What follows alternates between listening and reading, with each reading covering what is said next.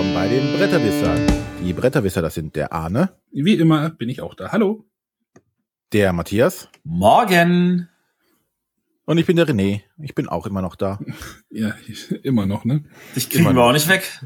Ah, Ja. Verdammt, wollen wir auch gar nicht. wollen wir nicht? Nee, eigentlich nicht. Nicht, dass nachher auf Patreon ein neues Milestone ist. René kommt weg. Also das würden wir nur machen, wenn wir wüssten, das bringt uns mindestens 500 äh, Euro im Monat extra. Okay, bevor ich mich hier noch selber aus der Sendung rauskicke, kommen wir einfach mal zum, zu unserer heutigen Sendung und zum heutigen Thema. Denn heute wollen wir uns über das Thema unterhalten. Ganz Also alleine. Das Thema von Spielen. Ja, vielleicht sollten wir es Themen nennen, oder? Ja, ich bin dann mal weg. Tschüss. Ne? genau. Nein, alles gut. So, ähm, und dann haben wir noch eine Ankündigung zu machen. Dann hat sich der Arne eine Kleinigkeit noch überlegt. Ich? Ich? Ja. Ja, ich habe hier noch so ein paar Wandkalender rumliegen. Die, ihr wisst, diese, diese großen, äh, wie groß waren die? A3? Aber A3, ich wär- Wand, A3 Wandkalender, äh, äh, Monatskalender, die äh, in Zusammenarbeit mit Frosted Games entstanden sind. Weiß auch nicht, wer dahinter steckt. Und äh, wir möchten noch mal drei an unsere Patreone verlosen. Ähm, das wird auch nur Patreon-exklusiv sein. Keine Angst, das wird jetzt auch keine dauerhafte Geschichte werden. Also die Patreone haben ja schon ein bisschen Boni, aber ähm, wer uns halt bis, weiß ich nicht, machen wir jetzt bis Weihnachten oder Neujahr? 1. Januar. Wer uns, wer bis zum 1. Januar äh, Patreon ist, äh, bekommt dann schnellstmöglich, äh, der, da werden dann fünf Kalender, fünf Gewinner ausgelost und äh, die fünf Kalender werden dann schnellstmöglich auf den Weg geschickt, damit ihr vom Januarbild auch noch was habt. Genau. Also werdet, wenn ihr Patron, Patreon seid, äh, geht einfach auf unsere Seite patreon.com-bretterwisser. Ihr könnt auch da auch mit einem Dollar einsteigen. Das ist kein Problem. Ähm, damit unterstützt ihr uns, dann entstehen auch solche lustigen Dinge, auch wie so ein Wandkalender. Ähm, der Erlös, also wenn ihr auch noch welche kaufen wollt, haben wir auch noch welche. Schreibt uns einfach an. Äh, aber wir, wir, wir wollen fünf davon noch verlosen unter den Patreonen. Ja, nochmal als Anmerkung, der Betrag, den ihr dabei monatlich reinwerft, ist unabhängig davon, wie eure Gewinnchancen sind. Genau.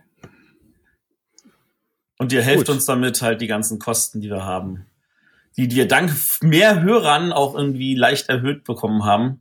Also damit wir die auch decken können. Genau. Aber dann fangen wir direkt wieder an mit unserer Spielerunde.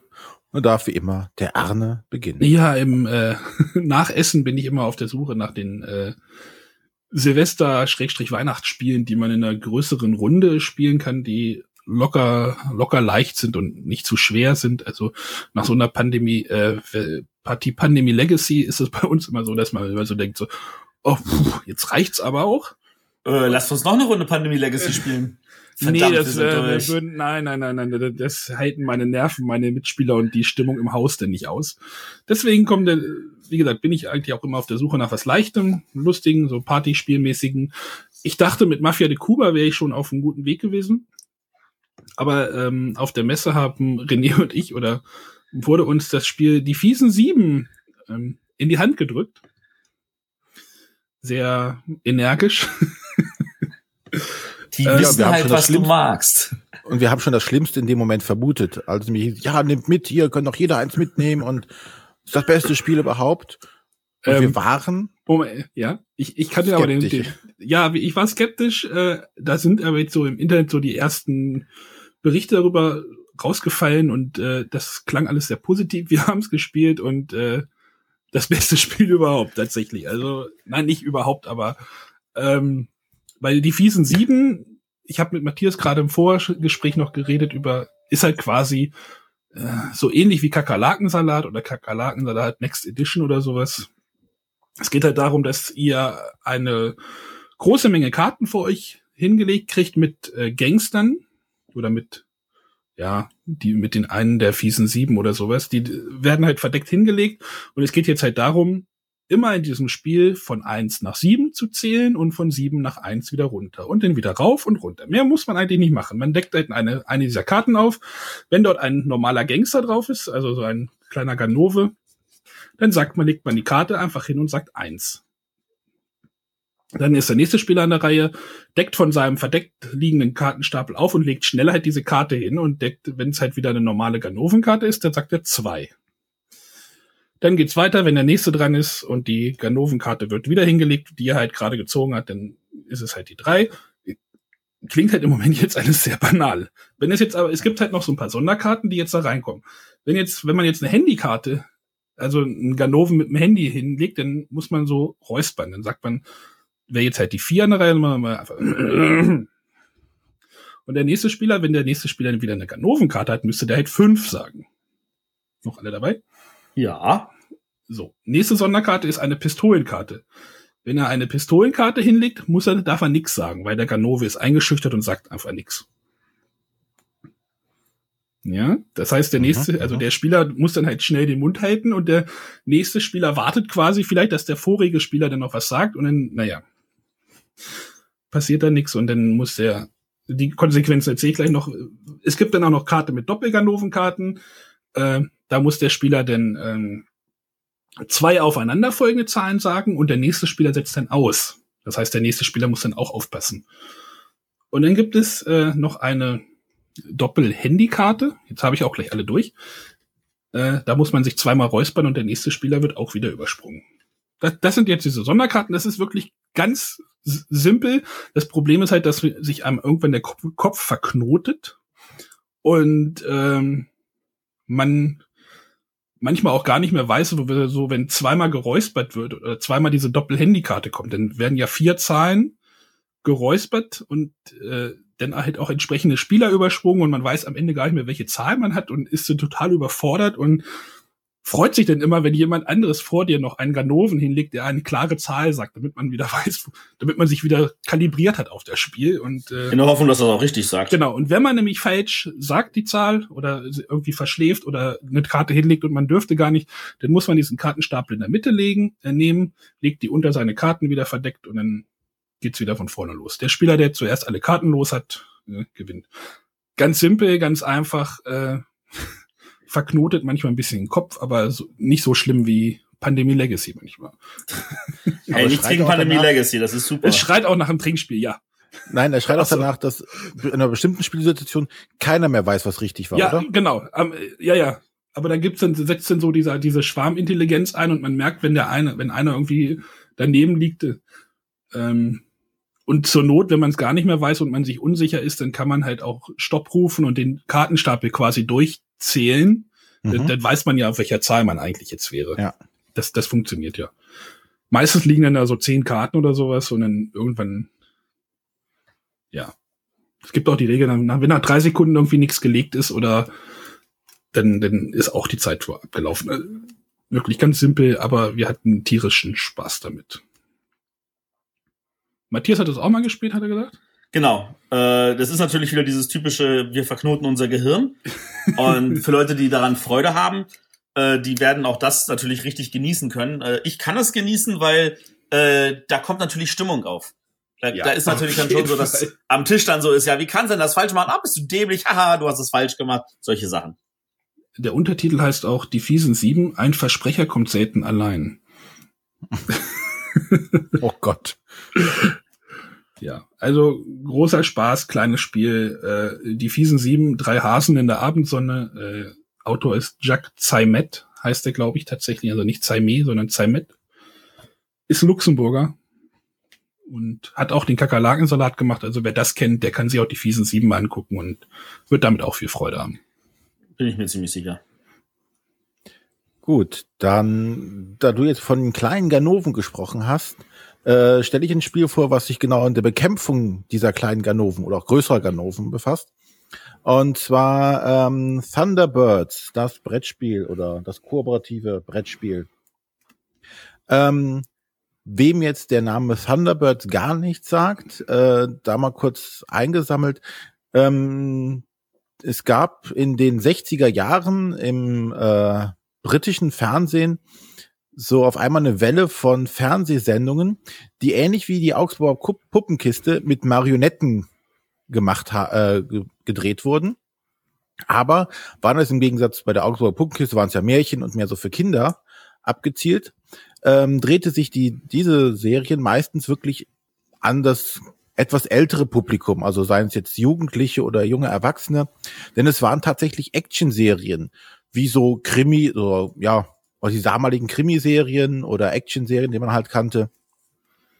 Aber auch alles mit Marionetten, aber mit viel Feuerwerk, mit gewaltigen Kulissen, mit Wasser, mit Zerstörung ähm, und allem möglichen. Und da gab es halt verschiedene Serienformate, unter anderem eins Thunderbirds. Thunderbirds ist eine Rettungsgemeinschaft, nennt sie auch International Rescue, die äh, in den Folgen immer einer gewissen Katastrophe ausgesetzt war. Zum Beispiel war es ein abstürzendes Flugzeug oder ein in der Gefahr befindliches Flugzeug, das äh, abzustürzen droht, äh, irgendwelche Verschütteten in der Mine oder ein brennendes Hochhaus und sonstiges.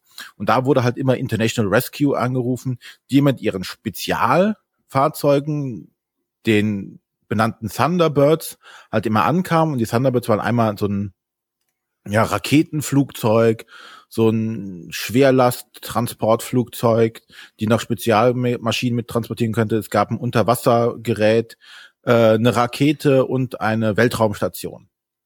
Und die haben halt versucht, diese Aufgaben zu erledigen. Ähm, damit geht er zum kooperativen Spiel. Genau das tun wir halt in diesem Spiel auch. Wir sind International Rescue. Wir haben einen der fünf Charaktere, die es dort in dem Spiel oder in der Fernsehserie gab, und versuchen nun ähm, die verschiedensten Katastrophen, die auf der Welt sich abspielen, zu verhindern oder zu lösen. Und da reisen wir halt in alter Manier über das Spielbrett, was eine Weltkarte darstellt, von Ort zu Ort, müssen dort äh, verschiedene Gerätschaften manchmal hinbringen oder Personen hinbringen oder unsere Thunderbirds an bestimmte Orte auf der Weltkarte bringen, um dann dort entsprechende Proben zu bestehen, die wir aus Würfelproben bestehen und die da hingebrachten Personen oder Fahrzeuge geben halt Boni auf die Probe. Und wenn man das dann äh, bestanden hat, dann wird diese, dieses Desaster beiseite gelegt und äh, man kann sich der nächsten Aufgabe widmen. Das Ganze wird überschattet, auch in der Fernsehserie damals, von dem sogenannten Hood, einer nicht näher genannten Person, die über sehr mächtige Fähigkeiten und Mächte verfügt und die so der Oberbösewicht, der Oberwidersacher gegen die Thunderbirds quasi ist, beziehungsweise International Rescue, und versucht halt seinen geheimen Masterplan umzusetzen. Und das große Ziel ist halt, diesen geheimen Masterplan zu verhindern, bevor er halt vom HUD umgesetzt werden kann. Ähm, dazu werden auch wieder, genau wie bei den Disasterkarten, in verschiedenen Ländern bestimmte ähm, Proben gemacht werden müssen, um das zu verhindern, bevor auf einem gewissen, auf einer Laufleiste der HUD bis dahin gekommen ist. Wie immer bei einem kooperativen Spiel gibt es viele Möglichkeiten zu verlieren, aber nur eine, um zu gewinnen. Ähm, es ist ähm, ja hinreichend wie jedes andere oder viele kooperative Brettspiele halt. Es gibt halt hier auch keinen Verräter oder sonstiges. Es sind alles, das ist ein rein kooperatives Spiel. Was etwas ungewöhnlich ist, gerade mal, wenn man, ähm, wenn ich nachher den Autor auch verrate, wer es gemacht hat, ähm, dass hier auch bei den Proben gewürfelt wird. Also es ist nicht so, dass man nur dahin muss und sagt, hier, ich leg hier, äh, wie bei Pandemie, fünf, äh, fünf Karten ab oder so und habe dann das Gegenmittel erreicht, sondern hier muss ich tatsächlich würfeln, um dieses Dilemma zu ähm, widerstehen oder zu besiegen. Das natürlich den Glücksfaktor etwas erhöht. Und wie gesagt, ähm, Ziel ist es halt genügend ähm, Punkte oder Marker zu sammeln, um nachher die großen äh, Story-Plots zu verhindern. Ja, der angesprochene Autor ist in diesem Falle Matt Leacock. der natürlich bei einem kooperativen Brettspiel wird man natürlich direkt hellhörig, wenn es Matt Leacock ist. Ähm, er hat da auch ein grundsolides Spiel abgeliefert, denke ich mal, ähm, das dieses Jahr über Kickstarter gestartet wurde von einem britischen Verlag, äh, Modifius, oder? Ja, so glaube ich, wird es ausgesprochen ähm, ein erstaunlicherweise sehr reibungsloses Kickstarter. Ich wollte gerade sagen, du hast gesagt dieses Jahr und es ist schon da. Ja, ja, und ähm, das war zur Messe, konnte ich mir das dann als Pre-Order quasi abholen. Ich habe es gefilmt. Das auch noch. ähm, also es lief erstaunlich sehr, sehr reibungslos. Ich denke, die waren schon eigentlich fast fertig und haben wirklich nur noch äh, produzieren müssen. Ähm, ich denke auch so, so ein Autor wie Matt Leacock wird sich da auch äh, entsprechend rückversichert haben, dass das auch alles gut über die Bühne geht. Ähm, was jetzt noch fehlt an beim Kickstarter-Projekt sind jetzt die entsprechenden Erweiterungen. Da kommen dann halt äh, noch kleine Miniaturmodelle dazu, die jetzt die ganzen äh, Fahrzeuge noch darstellen, die man so mitnehmen kann. Also in dem Spiel sind die, die Thunderbirds, die sind schon alle als Plastikmodell dabei. Dann gibt's halt noch weitere Sachen, die noch hinzukommen. Aber das ist eines der Projekte, die wirklich gut abgelaufen sind. Ja, ansonsten bleibt nicht viel beim Spiel zu sagen. Es ist ein grundsolides Spiel. Wer die Thunderbirds mag und kennt und mit dem Thema was anfangen kann, ähm, dem kann man es äh, ans Herz legen.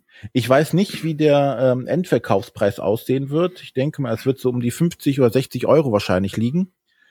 Ähm, dafür ist es wahrscheinlich dann zu dünn für Leute, die nicht Thunderbirds mögen. Also denen ist wahrscheinlich mit einem anderen kooperativen Spiel besser geholfen. Es ist kein schlechtes Spiel, es ist ein grundsolides kooperatives Spiel, äh, was noch die, durch die Erweiterung noch ein bisschen aufgepimpt werden kann. Aber es ist jetzt kein Konkurrent für Pandemie oder so. Die Frage oder ist, die Frage ist halt auch, wie groß ist diese Zielgruppe in Deutschland? Ne? Also wer, ähm, wer kennt in Deutschland die Thunderbirds?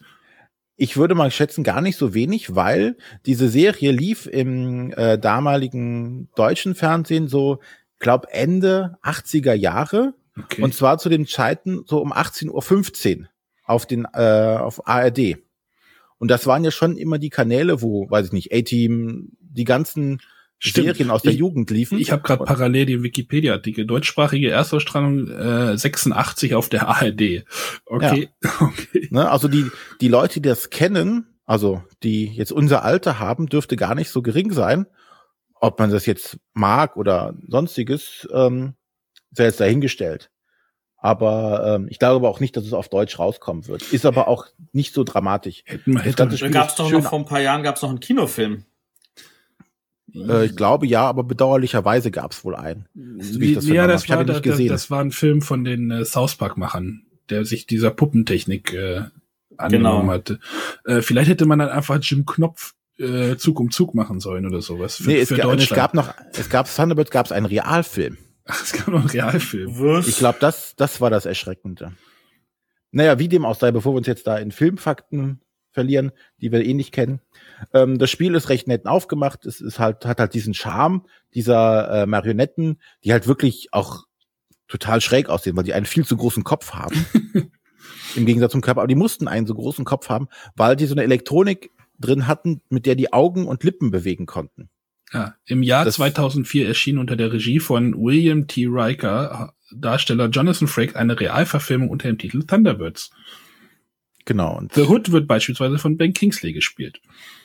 Aha. Ja, mal hier Fact-Checking. Faktencheck bei den Bretterwissern. Ja, genau. Ich dachte, wir wissen Nein, aber noch wieder, Nochmal abschließend. Grundsolides kooperatives Spiel. Wer die äh, Thunderbirds mag, kann sich das gerne anschauen. Er wird nicht enttäuscht sein. Äh, allen anderen besser wahrscheinlich ein preisgünstigeres und äh, dem vielen wird auch dann das Thema nicht zusagen, bis die Grafik auch nicht gefallen. Das hieß nicht wirklich Donnervögel auf Deutsch, oder? Nee, ich kenne es nur unter, unter Thunderbirds auch. Sicher wäre ich mir da nicht. Also bei IMDB steht Donnervögel. Kann sein, dass sie es übersetzt haben, aber äh, egal. Ja, also ähm, Verlag war Modifius, äh, Autor. Gibt's aber im Moment äh, nur. Wie kriegt man das denn jetzt heute, wenn man das haben möchte? Ähm, ich glaube über deren Webseite. Ich weiß nicht, ob die schon in den offiziellen Verkauf gegangen sind. Ob das schon jetzt so zu haben ist oder noch ex erst noch die Kickstarter-Leute abgefrühstückt werden müssen. Das kann ich jetzt gar nicht sagen im Moment. Der Film, der Realfilm gibt's, den kann man bei Amazon Instant Video kostenlos gucken. ich habe ihn nicht gesehen, ich möchte ihn aber auch, glaube ich, nicht Nee, du hast so Prime. Kannst du mal gucken. Guckst du mal nee. ja, das war Thunderbirds das kooperative Brettspiel. Gut. Zum, zum 50-jährigen Jubiläum. Und noch. jetzt kommen wieder lustige, weitere lustige Maschinen. Genau, jetzt machen wir gleich wieder damit lustig und Holz und ähnlichen Sachen. Und zwar rede ich über die Gum Gum Machine oder Gum Gum Machine. Ich weiß mm. jetzt ehrlich gesagt nicht, wie sie es ausgesprochen haben wollen, vom Verlag oder von den Autoren. Äh, es geht darum, dass äh, wir in einer Fabrik arbeiten und Gum Gums herstellen, und Gum-Gums sind in diesem Fall so schöne bunte Holzscheiben, die wir aufeinander stapeln. Äh, die sehen so ein bisschen aus wie diese Haribo Rollo. Also so, so wie, wie, wie Kaugummi, also, äh, wie, wie Weingummi. Moment, das sind Haribo Roulette heißt das. Roulette? Rollo mhm. ist was anderes. Oh, okay. Rollo ja. Schokolade. Ach, ich kenne mich doch mit Süßigkeiten nicht aus. Das ja, frag mich einfach. Willkommen bei den Süßigkeitenwissern. oh ja. Ähm, genau, also es geht da, äh, man hat halt diese, diese Holzscheiben in verschiedenen Farben. Es gibt äh, sieben verschiedene Farben, um genau zu sein. Sechs davon sind für Bestandteile. Und die besten Gummigums sind natürlich die, die aus allen sechs Farben bestehen. Und als siebtes gibt's noch Schwarz, aber Schwarz ist jetzt kein Gummigumanteil, sondern ist ein Deckel. Der kommt oben drauf, damit der Gummigum auch sich nicht irgendwie verliert. Äh, wir, was wir vor uns haben, ist ein relativ dickes, solides Brett, äh, auf dem wir ganz viele Röhren sehen und Felder und alles Mögliche.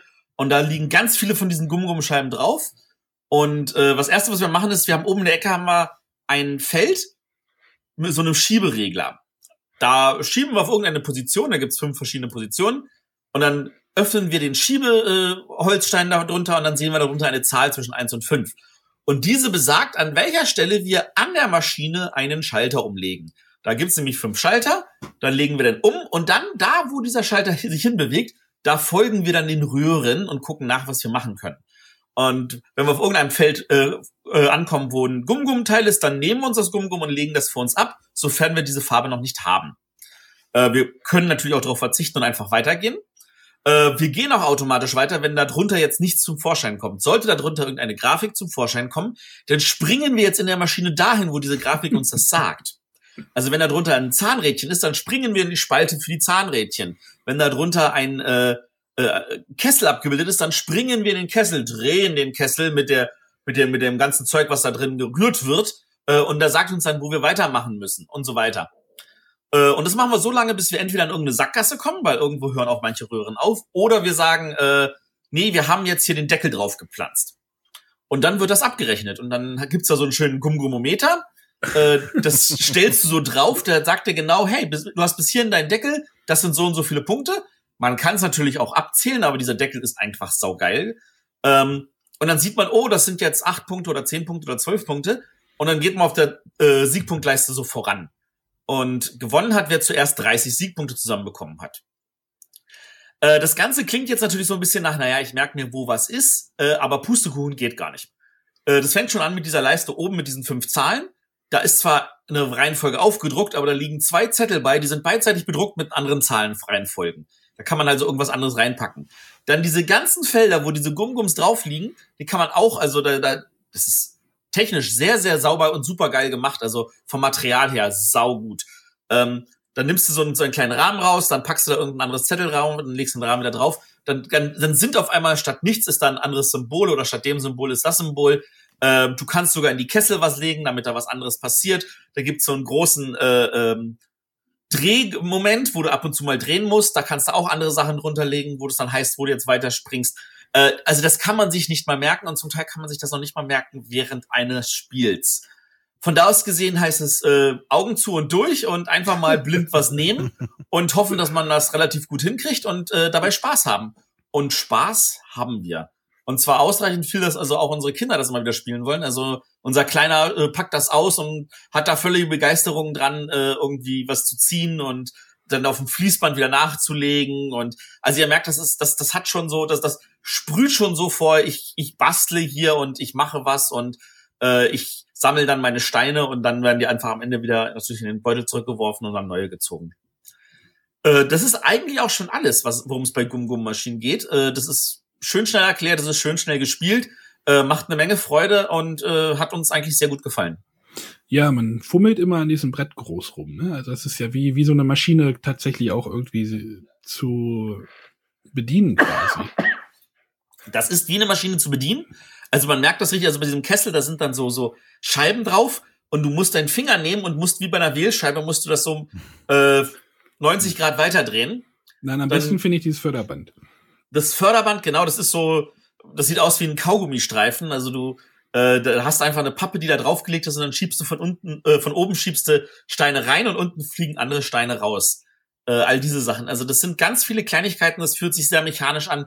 Ähm, also jetzt vom, vom Thema her. Äh, und Ha. Da kommt ne, ja, ja, ja, ja, ja, ja. Ist, ich kann das auch, Arne. Und äh, wie gesagt, da kommt eine Menge Freude auf. Das ist einfach zu spielen und schnell gespielt und äh, dieses Gum-Gum ist natürlich auch wirklich vom Thema her natürlich total cool, weil das ist, fühlt sich an wie Süßigkeiten und damit können Kinder auch was anfangen. Ja, und so wie du es jetzt gerade eben erzählt hast, hatte ich jetzt direkt Lust, oh, cool. Aber ich habe es auf dem Spiel des Jahres, den das Leute spielen sehen und dachte mir, hm, so sieht das aber jetzt nicht spannend aus. Ja, ich glaube, das liegt daran, dass auf dem Spiel des Jahresdinner sind die Leute, also ich glaube, bei so großen Festlichkeiten, da tun es mehr so Partyspiele, also die du in großen Gruppen spielen kannst, wie äh, Codenames oder äh, auch Mafia der Kuba, wo du halt einfach ein bisschen mehr Unterhaltung hast. Das Spiel ist wirklich eher etwas, also wenn es da nicht ge äh, gezündet hat, dann vielleicht einfach, weil dann wirklich so die gefehlt haben, die einfach was Einfaches haben wollten an der Stelle. Mhm. Also einfach mal selber spielen, gerne auch als, wirklich als Familienspiel. Ist ganz toll. Also kann man mit seinen Kindern spielen. Das könntest du sogar mit deiner Fünfjährigen spielen, würde ich sagen. Weil die begreift auch, ich muss ja einfach nur den, die Röhre entlang, zack, und dann nehme ich und ich muss die verschiedenen Farben sammeln. Man muss nicht zählen, man muss nichts lesen und so weiter. Okay. Ähm, dazu muss ich sagen, ich habe das Spiel auch schon mal gesehen vor fünf oder sechs Jahren in Göttingen, als die beiden Autoren da saßen und das Ganze als großes selbstgebasteltes Holzbrett hatten. Also die hatten dann wirklich äh, diese Einlagen dann alle so selber gemacht und dann hatten sie mal wieder gezeigt, so und das geht dann hier entlang und dann hier und dieses. Und ich saß dann und habe zugeguckt, wie sich das andere Redakteure angeschaut haben und dann immer mit einem Kopfkratzen da saßen und sagten, ist das überhaupt produzierbar? Ähm, ja, äh, Hutter, also Huch und Frenz hat sich das jetzt angenommen, äh, hat das für produzierbar gehalten, hat es auch in einer wunderbaren, schönen Version produziert. Ähm, die Autoren sind Stefan Dorra und Ralf zur Linde.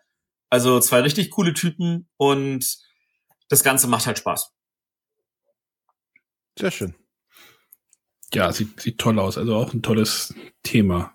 Ich glaube, die Grafik ist auch noch von dem Menzel. Also der konnte sich auch mal anders austoben, äh, ohne dass er Gesichter oder Menschen oder sowas malen musste. Gut, dann kommen wir jetzt zur Frage der Woche. Mhm. Was hast du da für uns, Arne? Äh, der Christian Wiesing hat uns eine Frage gestellt äh, im Januar. Haha. Ähm, das ist so, ich lese einfach mal vor, es kommt immer wieder zur Diskussion, ob mittlerweile nicht zu viele Spiele auf den Markt geworfen werden und die Qualität der Spiele durch die Quant äh, durch die Quantität leidet. Wie seht ihr das? Gibt es zu viele Spiele? Äh, ob, obvious Antwort von mir? Nein. nee, die Frage ist, ob irgendwie, ob da sich so eine Blase bildet, ne? So, so eine Hypeblase oder. Na, wir hatten ja schon mal festgestellt, oder zumindest dieser Jahr hatten wir auch selber gesagt, hm, es sind ähm, die Anzahl der guten Spiele ist etwas weniger als letztes Jahr zum Beispiel. Dafür sind die Spiele, die gut sind, von enorm guter Qualität. Ja. Also jetzt, da ist natürlich immer die Frage, also Ausschuss hast du immer. Ähm, je, mehr, je mehr äh, Spiele kommen, desto mehr Ausschuss hast du in Anführungszeichen. Aber die Frage ist eher, was passiert, glaube ich, bei den äh, etablierten Verlagen? Ähm, passiert es denen auch, dass die jetzt mehr Ausschuss produzieren oder ähm, können die ihr Qualitätslevel halten? Weil ansonsten, wenn jetzt ein kleiner Verlag kommt, der Müll produziert, der ist nächstes Jahr nicht mehr da das sortiert sich dann von selber. Aber entscheidend sind halt wirklich die großen Verlage. Schaffen sie, die Qualität zu halten? Oder müssen die bei dem Wettrennen mitmachen und verlieren dann dabei? Das sehe ich momentan noch nicht so. Ähm, ich würde die Frage ja anders aufzäumen. Also der Punkt ist halt, dass durch diese ganzen Kickstarter-Dinger sieht man natürlich auch Verlage, die halt wirklich auch nur dieses eine Spiel rausbringen wollen und auch nicht mehr. Und da gibt's natürlich tatsächlich viel, viel Müll.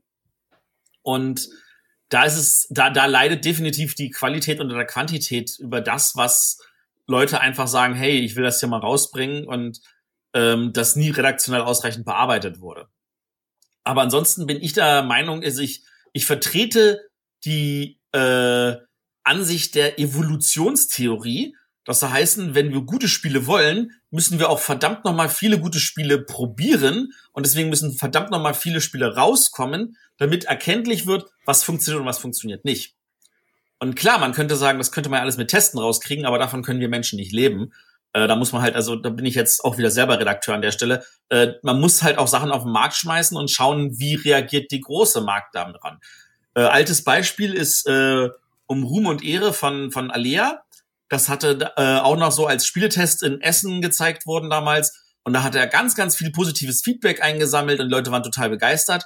Und dann kam es auf den Markt und floppte großartig, weil keine Sau hat gesagt, dass es, dass es spielbar wäre, sondern alle gesagt, äh, hm, ja, ist irgendwie. Äh, was natürlich sehr traurig ist. Äh, den, den, den Autor damals, den Stefan Feld, hat das natürlich nicht davon abgehalten, trotzdem weiter Spiele zu machen. Und äh, da sind natürlich ganz viele andere tolle Spiele auch rausgekommen. Aber äh, das, sind, das sind so Sachen, äh, das muss man halt einfach am, am direkten Markt testen. Da reicht, also man kann nicht genug Testspieler in dem Sinne haben. Ja, aber überfordert das nicht den Markt, wenn es jetzt diese tausend Neuheiten, ich sage jetzt einfach tausend Neuheiten, ob wie die Zahl jetzt zustande gekommen ist, ist ja dahingestellt. Äh, überfordert das den Markt nicht? Ich, es, es gab jetzt ja, es gab jetzt ja diese Diskussion von wegen, äh, wenn man jetzt von von einem wenig Spieler gefragt wird, welches Spiel man sich kaufen sollte, die haben doch gar keinen Durchblick mehr. Ja, aber darunter leidet ja die Qualität nicht. Die also Qualität. sagen wir so, äh, äh, zu sagen, was ist jetzt, äh, äh, wenn ich jetzt etwas empfehlen soll, dann haben wir ja zum Glück eine Instanz, die macht es uns leicht, nämlich die Jury. Die Jury guckt sich das jedes Jahr an und die hat am Ende eine Empfehlungsliste und Nominierte und einen Preisträger. Und ich habe ehrlich gesagt, ich, ich muss echt lange zurückdenken, wann war ein Jahr, wo kein einziges Spiel auf dieser Liste war, das ich empfehlen würde. Und das, das, ich glaube, da gab es das nie. Also da gibt's immer irgendwas. Und der Preisträger ist meistens gut, die Nominierten sind meistens super. Und auf der Empfehlungsliste finde ich meistens auch etliche Spiele, wo ich sage, hier, dieses, jenes, sonstige. Was magst du? Dann suche ich mir was aus diesen zehn Spielen aus und sage, das ist genau das Richtige für dich. Oder guck dir mal diese drei an. Das ist tatsächlich nicht so schwierig. Was da natürlich aufkommt, ist äh, ein ganz wichtiger Punkt, ist nämlich Empfehlungen. Die, die, die Leute, die Spiele angucken und bewerten und äh, Sachen, da ist, auf die kommt es an dieser Stelle an. Das heißt, wir brauchen Leute, die halt auch wirklich aussortieren und sagen, das ist gut, das ist nicht gut. Wenn René sagt, das Thunderbirds ist ein schönes Spiel für Leute, die die Serie lieben, aber ansonsten guckt euch lieber ein anderes kooperatives Spiel an, dann ist das einfach der Hinweis, der gebraucht werden, äh, gebraucht wird. Und die Frage ist lautet also, haben wir genug Leute, die das ausfiltern können? Wir sind ja da, dafür sind wir ja da. wir sind da, genau. Aber wir können auch nicht alles spielen. Naja, also ich nee. glaube auch grundsätzlich leidet nicht die Qualität ähm, momentan darunter, weil, ähm, wie gesagt, ich denke, die, wenn die großen Verlage oder wenn generell ein Verlag hingehen würde und sagt, ja, ich habe jetzt jedes Jahr bringe ich ein Spiel raus und das ist, hat eine gute Qualität, der auf einmal sagen würde, ja, aufgrund des Drucks muss ich jetzt zwei oder drei Spiele pro Jahr rausbringen und das dann nicht mehr manpowermäßig oder qualitätsmäßig sicherstellen kann, dann leidet die Qualität. Aber so, solange der Verlag halt seine normale gute Arbeit macht, hat das nichts mit der Masse an Spielen, die pro Jahr rauskommen, weil da kommen ja so viele Verlage auch hinzu. Darum denke ich nicht, dass die Qualität an der Masse. Nee, das, Kosmos hat ja dieses Jahr ein bisschen zurückgefahren. Genau, die sind, die, die haben die Zahl der Releases sogar äh, äh, gesenkt. Also ich glaube auch, das ist das Entscheidende. Jeder von diesen Verlagen bringt nicht mehr raus, sondern die sind auf ihrem Niveau geblieben und das jetzt schon über mehrere konstante Jahre oder zum Teil wie jetzt bei Cosmos sogar gesenkt. Äh, was halt passiert ist, ist, dass mehr Verlage gekommen sind, weil die natürlich bei den etablierten Verlagen nicht mehr unterkommen. Weil die Verlage gucken natürlich, sie nehmen das Beste, was man ihnen anbietet. Die sind da, können natürlich wählerisch sein. Und Leute, die sagen, hm, ich habe jetzt seit Jahren nichts gefunden, ich mache das jetzt einfach mal selber, ähm, da könnte man natürlich drüber äh, reden, ob die Qualität gut genug ist. Aber auch da sieht man manchmal, äh, dass Leute einfach Sachen rausbringen, die total cool sind, die sonst vielleicht nicht rausgekommen sind, oder die im Nachhinein dann trotzdem noch einen Verlag finden. Also um es jetzt mal zum Beispiel mit dem Viticulture, das hat der Stonemeyer einfach gesagt, ich mache meinen eigenen Verlag. Und jetzt kommt es halt bei äh, in Deutschland halt bei Feuerland raus, nochmal in einer überarbeiteten Version. Ich glaube schon, dass da äh, ja, die, einiges drin ist. Diese Zahl wirkt halt auch so riesig, äh, wenn man halt in Essen irgendwie unterwegs ist. Aber da gibt es ja jetzt, es gibt polnische Spiele, es gibt die Tschechen, es gibt Russen, es gibt äh, die Taiwanesen, es gibt äh, die ganzen Amerikaner, die Engländer, die Franzosen, Spanier, Griechen. Also das, ich weiß nicht, ob das einfach nur so eine Wahrnehmungsgeschichte ist für uns. Ähm, und, und jetzt, weil du es auch noch so sagst, natürlich kommt noch oben drauf, äh, mit, mit diesen zusätzlichen Märkten, da haben wir natürlich zusätzliche Spieler und eine größere Spielemenge unterteilt sich natürlich automatisch wieder. Du hast die Familienspieler, du hast die Ameritrash-Spieler, du hast die kooperativen Spieler, du hast die Rollenspieler, du hast Spieler für verschiedene Ra Bereiche Und diese Bereiche werden stückchenweise halt aufgeplustert. Du findest halt mehr Spieler für den Eurogamer. Du findest halt mehr Spiele für den kooperativen Spieler. Du findest halt mehr Spiele für dieses jenes. Und die Leute haben auf einmal Auswahl.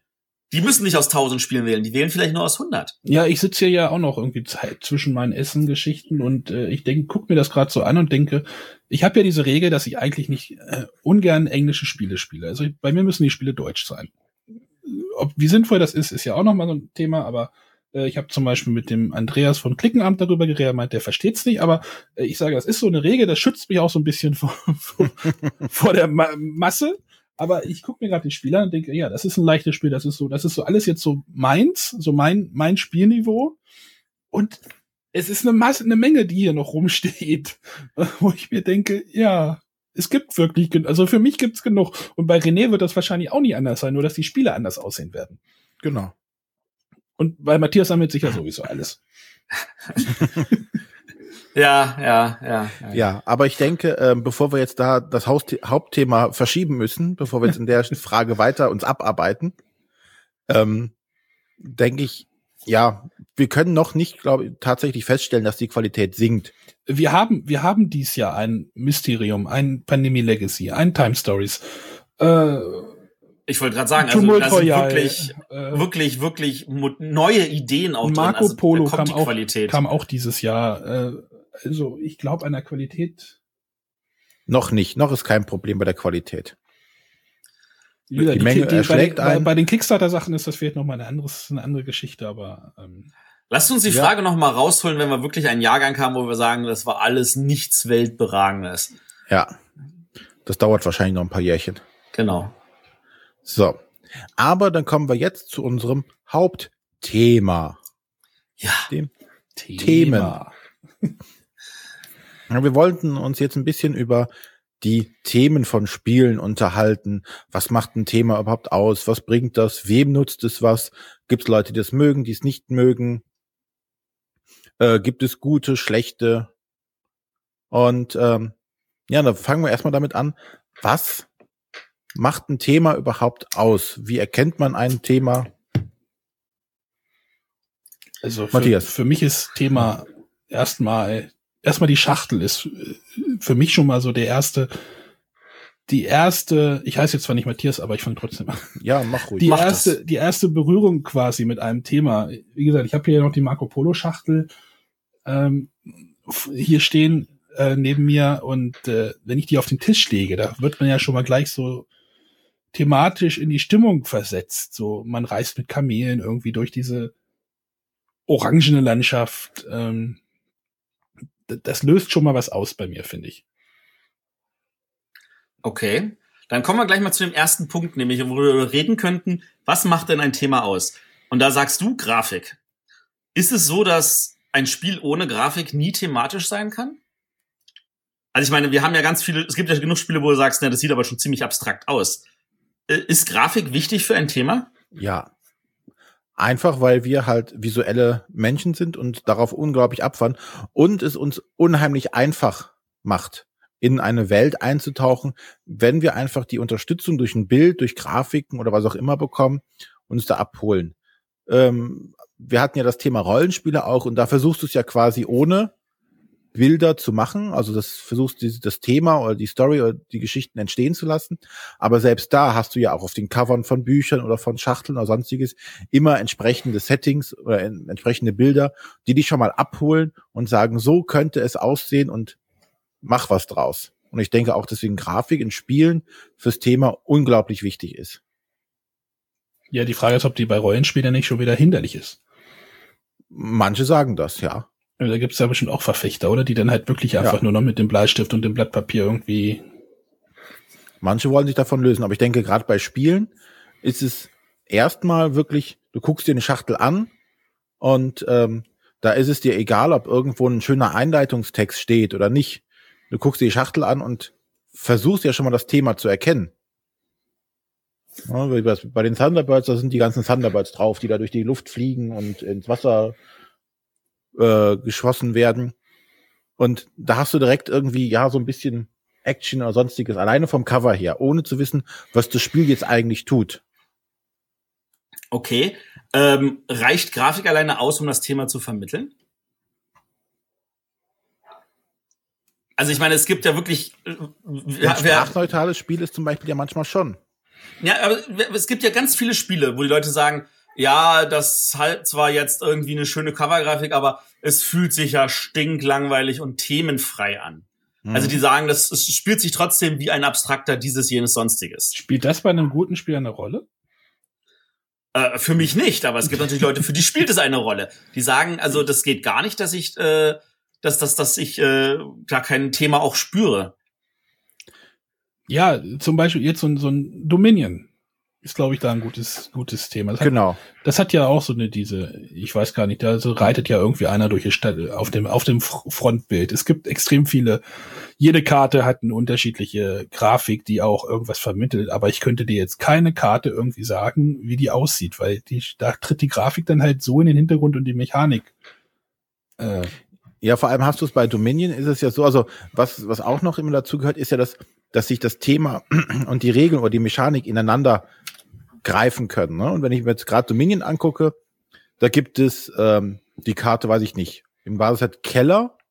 Mhm. Ja. Und glaube ich, dann äh, schmeißt du Karten ab und ziehst Karten neu. Ja. Und dann denkst du auch, was hat das jetzt mit dem Keller zu tun? Ne? Du steckst sie in den Keller und holst was Neues raus.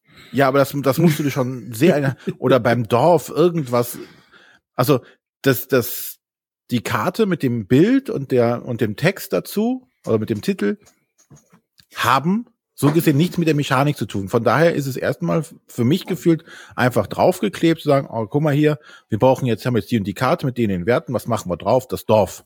Das hätte aber auch der Bauer sein können, der da drauf ist. Es wäre für die Karte oder für, die, für das Spiel vollkommen egal gewesen. Die Frage ist jetzt natürlich, ob äh, Dominion, wenn du jetzt bei Dominion das Thema rausziehst, du könntest ja Dominion sicherlich ohne Thema machen. Ne? Du sammelst ja. einfach Punktekarten in dein Deck. Ne? Du, das sind ja dann keine, keine Ländereien oder sowas, sondern du sammelst in Punktekarten in dein Deck. Hier, du hast verschiedene Aktionskarten, kannst das Thema rausziehen. Ob das Spiel dennoch ein Erfolg gewesen wäre. Der, Erf der Erfolg, der es jetzt gewesen Wahrscheinlich wäre. nicht, weil Leute es nicht gekauft hätten mit einem abstrakten Schachtelcover glaube schon. Also ich, zum Beispiel war es damals bei mir so. Ich habe mir Dominion einfach schon mal gekauft, dachte so, oh, so ein Kartenspiel. Äh, da, da war ich noch auch so ein bisschen im, im, im Trading Card Spielen drin. Dachte, oh, das könnte auch so ein nettes Kartenspiel sein. Da wusste ich von Deckbuilding und sowas noch gar nichts. Hat mir es einfach nur aufgrund der Schachtel in Anführungszeichen geholt. Ähm, so. Wenn wir jetzt Dominion als Beispiel haben, äh, ist euch aufgefallen, dass diese Dominion-Erweiterungen auch thematisch wirken? Auch wenn jetzt die Karten im Einzelnen nicht sind, so, so ist doch die Komposition der Karten, gibt dem Spiel ein Spielgefühl, das der, dem Thema ja. der Erweiterung passt. Ja. Also, also bei Alchemisten hast du auf einmal Tränke als Ressourcen. Bei Reiche Ernte hast du auf einmal ganz viele Karten, die dir mehr Karten geben. Und bei Blütezeit hast du ganz viele Geld Geldgeschichten. Das ist bei Blüte sind Geldgeschichten. Bei Dunkle Lande hast du diese, diese Fluchkarten äh, oder diese, diese, diese braunen Karten. Ich glaube, da bin ich dann ausgestiegen. ja, und jetzt bei den neuesten Abenteuerkarten, äh, äh, Abenteuererweiterungen hast du auch diese Abenteuerkarten. Also da ist tatsächlich thematisch auch in den Erweiterungen drauf geachtet worden. Ja, aber der Start war ja nicht sonderlich thematisch. Ja, aber man, vielleicht, vielleicht ist das auch der äh, Grund des Erfolges, dass man halt die Leute nicht überfordert hat thematisch. Aber, aber lasst uns mal kurz von Dominion wegkommen, damit wir uns daran nicht festklammern. Äh, nun hat er noch was anderes gesagt, was ein Thema ausdrücken kann, nämlich zum Beispiel der Einleitungstext. Ähm, es gibt auch ganz viele Spiele, wo auf den, wo auf Karten oder Sachen noch so einfach so, so, ich sag jetzt mal so Flavortext, äh, so Anekdotentext sagt man manchmal im Deutschen, äh, einfach Text drauf ist, der spieltechnisch komplett irrelevant ist, der aber noch mal ein bisschen zusätzliches Flavor-Thema äh, vermitteln soll. Liest du den durch? Liest ja. du den? Ja. Da, genau, da kommt jetzt nämlich die Frage. Liest man sich das durch? Der ist ja, bei welchem Spiel war das denn, wo die, ähm, mit den verschiedenen, wo die auch denn in, wenn das so Maschinen waren, ach, das war bei Ascension, da gibt's ja auch Flavortext. Und diese Mechaner, diese Mechaner-Fraktion hat immer diesen Flavortext in so einer ganz komischen Maschinensprache, also so einer ganz komischen Grafikfont, äh, Schrift, Schriftart. Mhm. Und die kann man erstmal fast nicht lesen. Und ich habe mir da nie eine von durchgelesen. Also, was, was damit ausdrücken will, also, das, das, du brauchst es nicht, damit du das Thema spürst, oder? Nee, ich brauche es nicht, weil mich das Thema, nicht ausreichend nicht, interessiert. nicht so weit interessiert, genau. Wenn es jetzt ein Spiel wäre, was dich interessieren würde, würdest du es dann lesen? Gibt's bei dem Herr der Ringe LCG nicht auch Flavortext drauf? Ja, gibt es. Nie gelesen. Ja. Ich auch nicht. Aber Also anderer Unterschied? Ich finde sie Net- halt schon Ja. interessant und gerade bei Sachen, die man kennt, sei es Herr der Ringe oder zum Beispiel hier auch ähm, bei so Lizenzspielen, äh, zum Beispiel Battlestar Galactica, wenn man die Serie kennt und äh, sich ausreichend gut damit, die, die ausreichend gut kennt, kann man die Sachen ja natürlich auch wiederentdecken. Und ich finde dieses Wiederentdecken bei so manchen Sachen auch immer sehr spannend. Gerade bei diesen Lizenzsachen. Ich glaube, das ist zum Beispiel, also bei Netrunner zum Beispiel lese ich mir die Flavortexte durch, weil ich tatsächlich ein Gefühl für diese Welt bekommen habe und es genieße, über diese Flavortexte zusätzliche Stimmung einzufangen und auch zu begreifen, wie diese Karte vielleicht gedacht war. Ähm, da da liegt es aber so, dass ich mit dem Thema schon verwurzelt bin. Während ich beim Herrn der Ringe LCG, das ich auch immer noch gerne und immer noch öfter spiele, ähm, da, da lese ich mir das nie durch, weil es mir eigentlich völlig vorbeigeht. Ja. Aber die, also, die Würdest machen du- halt schon ein Thema aus. ne? Würdest dir gehört denn, schon dazu. also würdest dir denn was ausmachen, wenn der nicht da wäre? Was würde passieren, wenn er nicht da wäre? Ich glaube, wenn der Flavortext nicht da wäre, also beim Herrn der Ringe wäre es mir sowas von Schnuppe. Und bei äh, Netrunner? Bei Netrunner fände ich es schade, weil man etwas nicht genutzt hätte. Und das ist das, das Schöne an diesem, an, so- an so einem Flavortext ist, die, die es haben wollen, bekommen es und die, die es nicht haben wollen, können es ignorieren. Das ist ja dann meistens auch in kursiv geschrieben statt normaler Schrift, damit es der, das Auge auch gleich wegfiltert, so, das muss ich nicht lesen. Ja, damit du es halt von der Spielmechanik äh, besser unterscheiden kannst.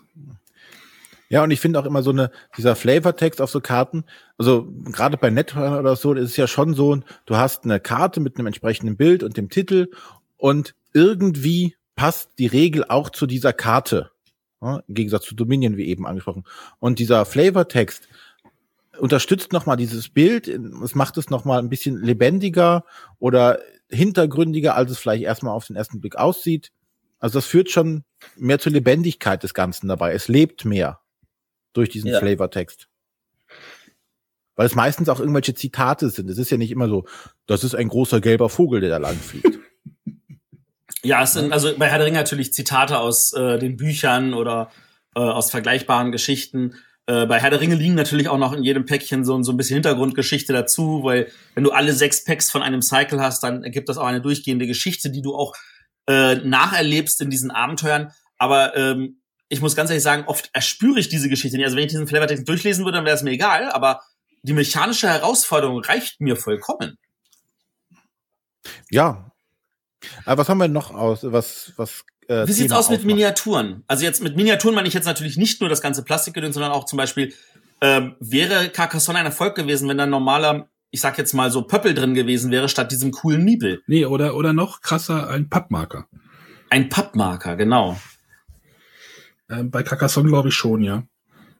Ähm, aber ich glaube, das, also jetzt, Beispiel Carcassonne ist natürlich ähm, das Thema auch nicht so spannend, aber ich glaube schon, dass es bei vielen Spielen einen Unterschied macht, also bei den, die auch Thema vermitteln wollen. Ich, ich habe da ein Beispiel. Beispiel. Und da wär, sind halt zum Beispiel Pappmarker blöd. Ich finde zum Beispiel hier bei die Legenden von Andor, finde ich schade stellenweise diese Pappmarker.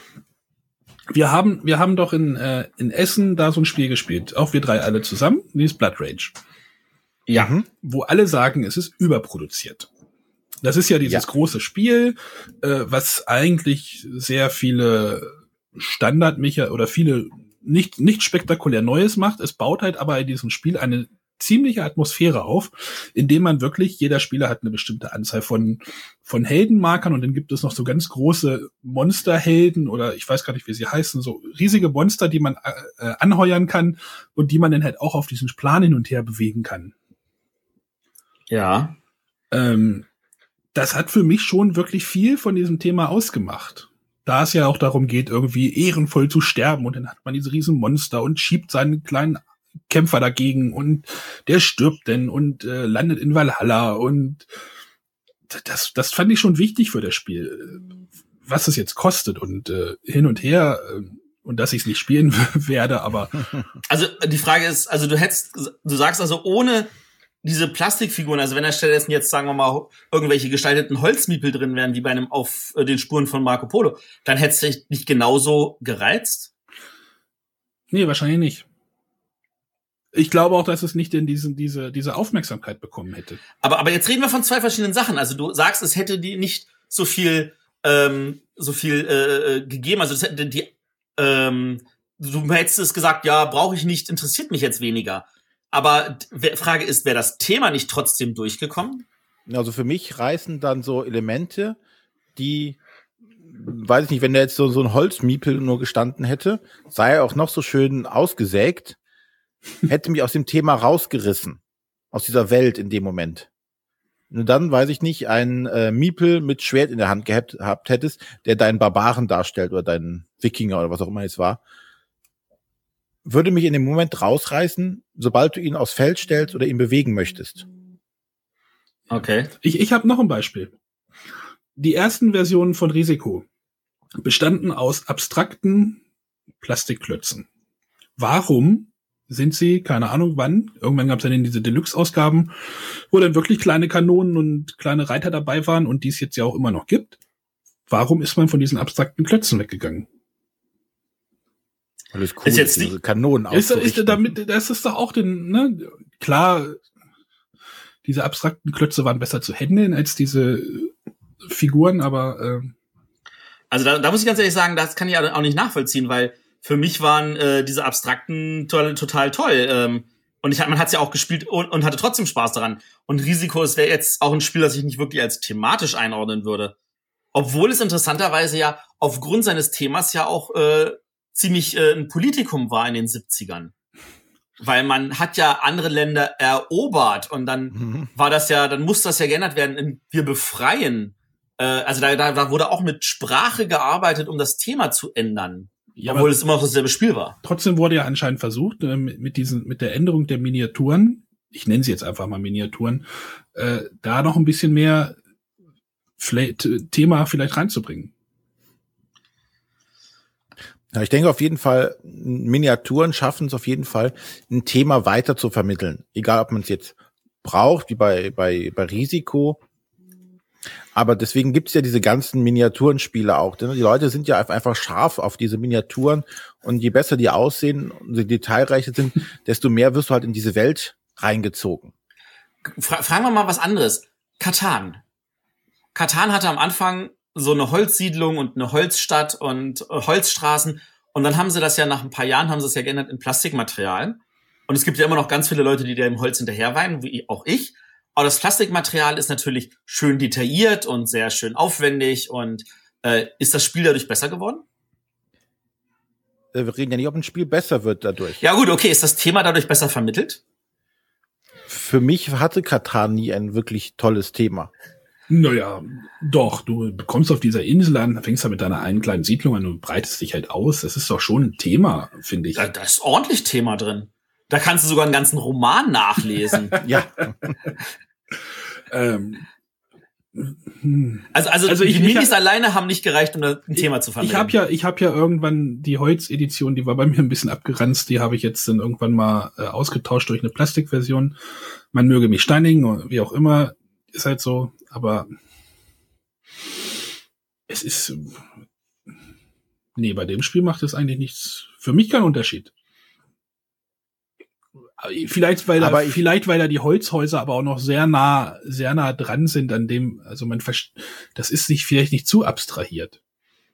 Ja, und die Frage ist, ähm, wo wir jetzt noch gar nicht drüber gesprochen haben, wir haben jetzt erstmal gesagt, was macht das Thema überhaupt aus? Vielleicht sollten wir es noch zu Ende machen und dann nochmal auf den Punkt gehen, warum will ich überhaupt ein Thema haben? Ja, lass, lass, es, lass, lass uns noch, noch zu ja. Ende machen, was wir noch haben an Punkten. Ähm, einerseits ja die Miniaturen und da das Material auch im Endeffekt. Ne? Du hast ja auch jetzt, dass die selbst die Pappmarker ja mittlerweile unglaublich detailliert gestaltet werden. Das sind nicht nur noch runde Standsteile, sondern die haben auch Formen. Die Münzen fühlen sich an, als hätten die eine Struktur, also so am Rand. Hm. Oder in der Mitte noch das Loch mit drin, wie bei Genau, oder Mitte noch ein Loch drin oder wie auch immer. Es sind halt nicht nur runde Plättchen oder viereckige, sondern die haben richtig, richtige Konturen, richtige Form, um auch wieder mehr in der Welt drin zu sein. Und ähm, eine Sache, die wir jetzt gar nicht auf unserer Liste draufstehen haben, die aber auch, glaube ich, bis jetzt äh, sehr selten ist, wenn überhaupt schon drauf. Und zwar hatte weiß gar nicht, ob das schon draußen ist, der Heidelberger Spieleverlag mal zu Maus und Mystik ein Soundtrack angekündigt. Haben sie auch rausgebracht, habe ich runtergeladen. Ist der schon da? Der, okay. der ist schon da, ja, ja. Weil Maus und Mystik hat ja auch diese riesige Erzählgeschichte. Und das natürlich dann mit einem professionellen Sprecher und mit ein bisschen Hintergrundmusik oder Hintergrundgeräuschen zu versehen, trägt natürlich unglaublich viel zum Thema dabei äh, bei. Hm? Ja. Um einfach in diese Welt eintauchen zu können. Und wenn du dann, wie gesagt, so, so ein, wenn du das selber vorliest und stotterst die da einen zurecht oder äh, äh, oder das, was? Das mache ich jeden Abend bei meiner Tochter. wenn wir Buch vorlesen.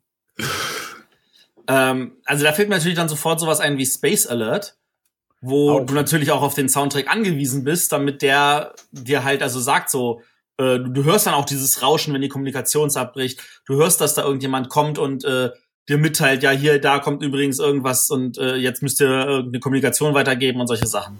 Oder bei Escape, wo auf einmal dieser Soundtrack dir unheimlich Stress macht. Sagt so, Escape und dann dumm, dumm, dumm, dumm, dumm. Dann musst du loslegen. Und dann kommt der Gong und du musst wieder zurück, dumm, dumm, dumm, dumm, dumm. Und dann wieder zurück. Also. Wird ja, das Spiel euch thematischer? Ja, das habe ich auch mich gerade gefragt. Ja. Also, also bei, bei Space Alert finde ich, kommt noch ein bisschen, also das, das fühlt sich wie eine Hilfe an. Bei, bei aber das Spiel bleibt für mich komplett abstrakt. Bei Escape und bei Escape ist das noch, äh, äh, macht das für mich gar keinen Unterschied. Sitzt einer in der Pyramide und sagt immer Escape und dann, äh, Ja, aber ich finde, da gibt's, da gibt's Dschungelgeräusche, da im Hintergrund so ein Kreichen oder sonstiges. Ich finde, das macht es schon thematischer. Also ich weiß zumindest, dass Familie Brandt hat irgendwann mal getwittert, ähm, dass sie Escape nicht mehr mit ihren Kindern spielen können, weil die Tochter gesagt hat, da kriegt sie zu viel Angst bei der Geräuschkulisse. Ja, ist ja voll. Da siehst du, dann ist es sehr thematisch, oder? äh, zumindest für sie, also für ja. mich nicht. Ja, aber dann kommen wir doch mal zu dem Punkt, den ich eben angesprochen hatte. Was macht für euch oder wofür benötigt ihr ein Thema bei einem Spiel, wenn ihr eins haben wollt überhaupt? Äh, ich sage mal Emotionen. Man möchte emotional, man wird emotional mehr gefangen. Hier liegt auch gerade noch äh, dieses Pandemie vor mir, also dieses Pandemie Legacy, durch das wir, durch oh, das ja. ich mich gerade kämpfe und äh, das Spiel sorgt, wenn wir es spielen, immer für einen sehr hohen Stresslevel und mhm. man kämpft da, ähm, ja, versucht diese Krankheiten irgendwie, das ist ja Gefahr und äh, das ist ja gefährlich alles. Auf diesen, auf diesen Stadtkarten stehen zum Beispiel auch noch die Einwohnerzeit zum Beispiel drauf und äh, wenn da irgendwie was, eine Krankheit ausbricht, dann denkt man sich, oh, jetzt sind da vielleicht, keine Ahnung, fünf Millionen Menschen betroffen und denen schlecht geht.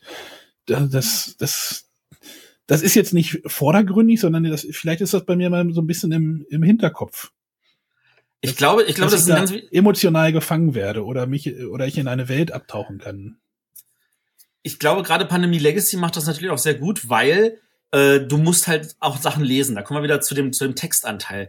Und das ist textmäßig äh, wird dir auch erzählt, jetzt passiert Folgendes, das ist deine Einsatzbesprechung. Und Folgendes ist auch dann und dann passiert. Und dann kommen ja auch diese Unterbrechungen so mit, jetzt passiert Folgendes übrigens. Und äh, das fängt wirklich, also du, du fühlst dich wie in einer Geschichte und äh, bist viel mehr in diesem Thema abgetaucht. Und das fühlt sich, also Pandemie Legacy fühlt sich viel thematischer an als reguläres Pandemie. Weil genau diese Geschichtselemente noch oben drauf kommen. Ja, aber das wäre zum Beispiel für mich das, was ich bei einem, bei einem Thema, oder was ich, warum ich ein Thema gerne haben möchte. Ich möchte eine Geschichte erleben oder spielen oder was davon mitnehmen und da eintauchen können in die Welt.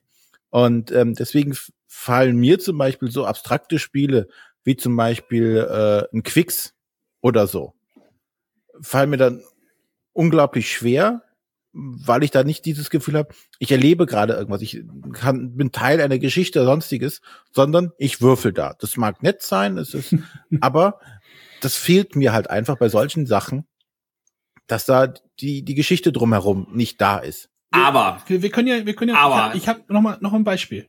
Äh, Was ist denn, wo wir, wo wir jetzt überlegen, wo so emotional gefangen werden und äh, Thema und äh, da gab es ja diese große Diskussion bei über The Game, das Spiel. Ja. Nee, oder ist ein Game, spiel solange du kannst oder sowas. Mhm. Das ist ja, eigentlich ist es ein Kartenspiel mit keinem Thema. Es wurde jetzt aber dieses Thema drauf, draufgesetzt. Mit dem Totenschädel. Mit dem Totenschädel. Ich finde es aber extrem effektiv, also effektiv, um Leute oder um Mitspieler da so ein bisschen ranzuholen. Man sagt, hey, wir spielen hier gerade irgendwie das, hier ist böse und äh, da funktioniert das denn. Aber turnt dich das denn auch ab, René? Also, weiß ich, hast du The Game gespielt? Wahrscheinlich. Ja, ich, ich finde ich find das Spiel ja auch gut. Also darauf, das, das wollte ich jetzt damit gar nicht sagen. Nur für mich ist der, der Einstieg in so ein Spiel schöner oder das Spiel macht mir mehr Spaß, ähm, wenn ich eine Geschichte erleben kann. Das kann ich natürlich bei einem Spiel wie The Game oder wie bei Hanabi nicht. Das geht einfach nicht. Dafür ist das Spiel auch in Anführungszeichen zu klein. Das will es ja auch gar nicht. Es hat ja auch gar nicht den Anspruch, äh, mir eine Geschichte oh, oh, zu erzählen und mir eine Welt zu klein, zu klein, Moment. Also, also hast du schon Verräter gespielt? Also, ich meine, da musst du Verräter spielen. Nicht von der Packungsgröße. Ich meine okay. vom, vom, was es erreichen will. Es möchte kein vier Stunden langes, großes Aufbauspiel sein mit irgendwas oder mit einem tollen Thema. Es möchte ein kleines Kartenspiel sein, was mich gut unterhält für eine gewisse Zeit und auch schnell zu spielen ist, mitnahmefähig. Das ist das Ziel dieses Spiels. Das meinte ich mit klein.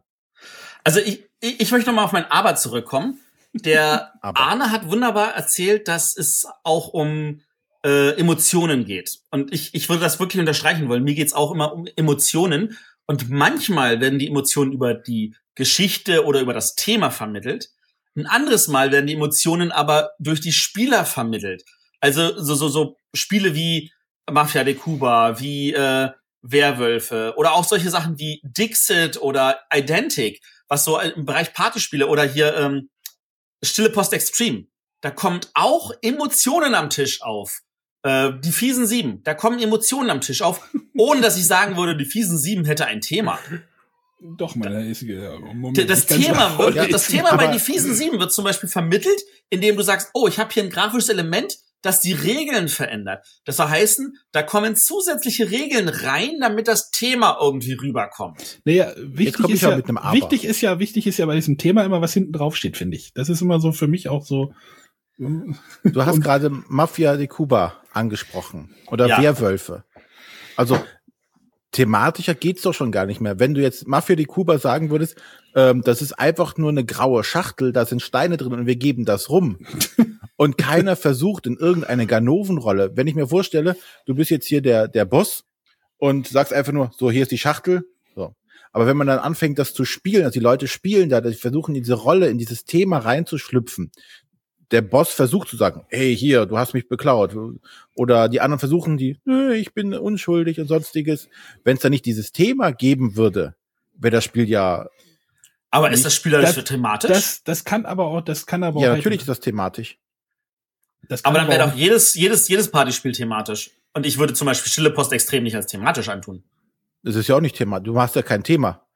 Du sagst ja nicht, du bist jetzt hier ähm, der, weiß ich nicht. Der Supermaler. Der Telegrafenmast XY, muss okay. Nachricht an Telegrafenmast äh, neben dir übermitteln. Okay, da, da, anderes Beispiel, Graffiti. Bei Graffiti versuchen die Spieler, Sachen zu malen. Einer muss dann erraten, was gemalt wurde, und dann muss er erraten, wer hat welches Bild gemalt. Da versuchen die Spieler relativ schnell so zu malen, wie es Mitspieler malen, damit ihr Bild nicht richtig zugeordnet wird. Ähm, da ist ja in dem Sinne das Thema so, hey, wir sind Straßenkünstler. Kommt das für dich rüber, wenn ich das jetzt so beschreibe? Nee.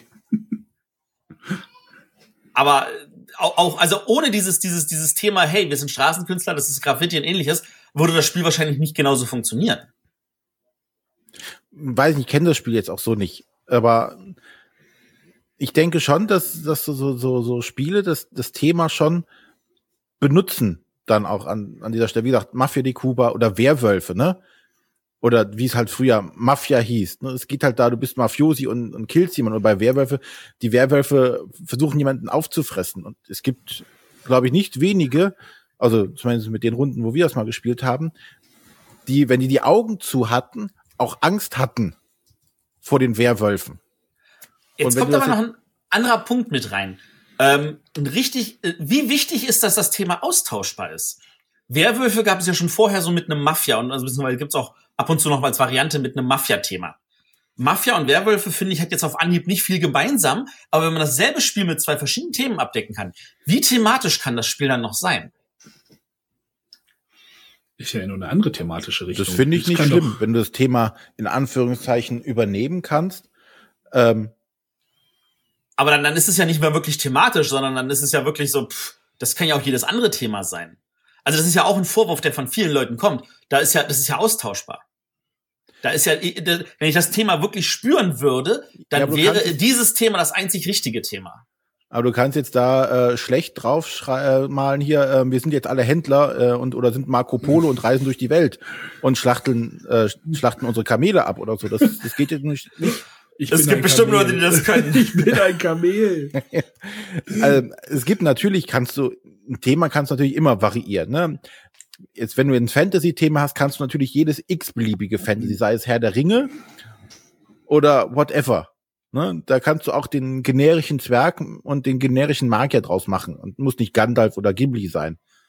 Ähm, Varianten hast du natürlich schon im Thema.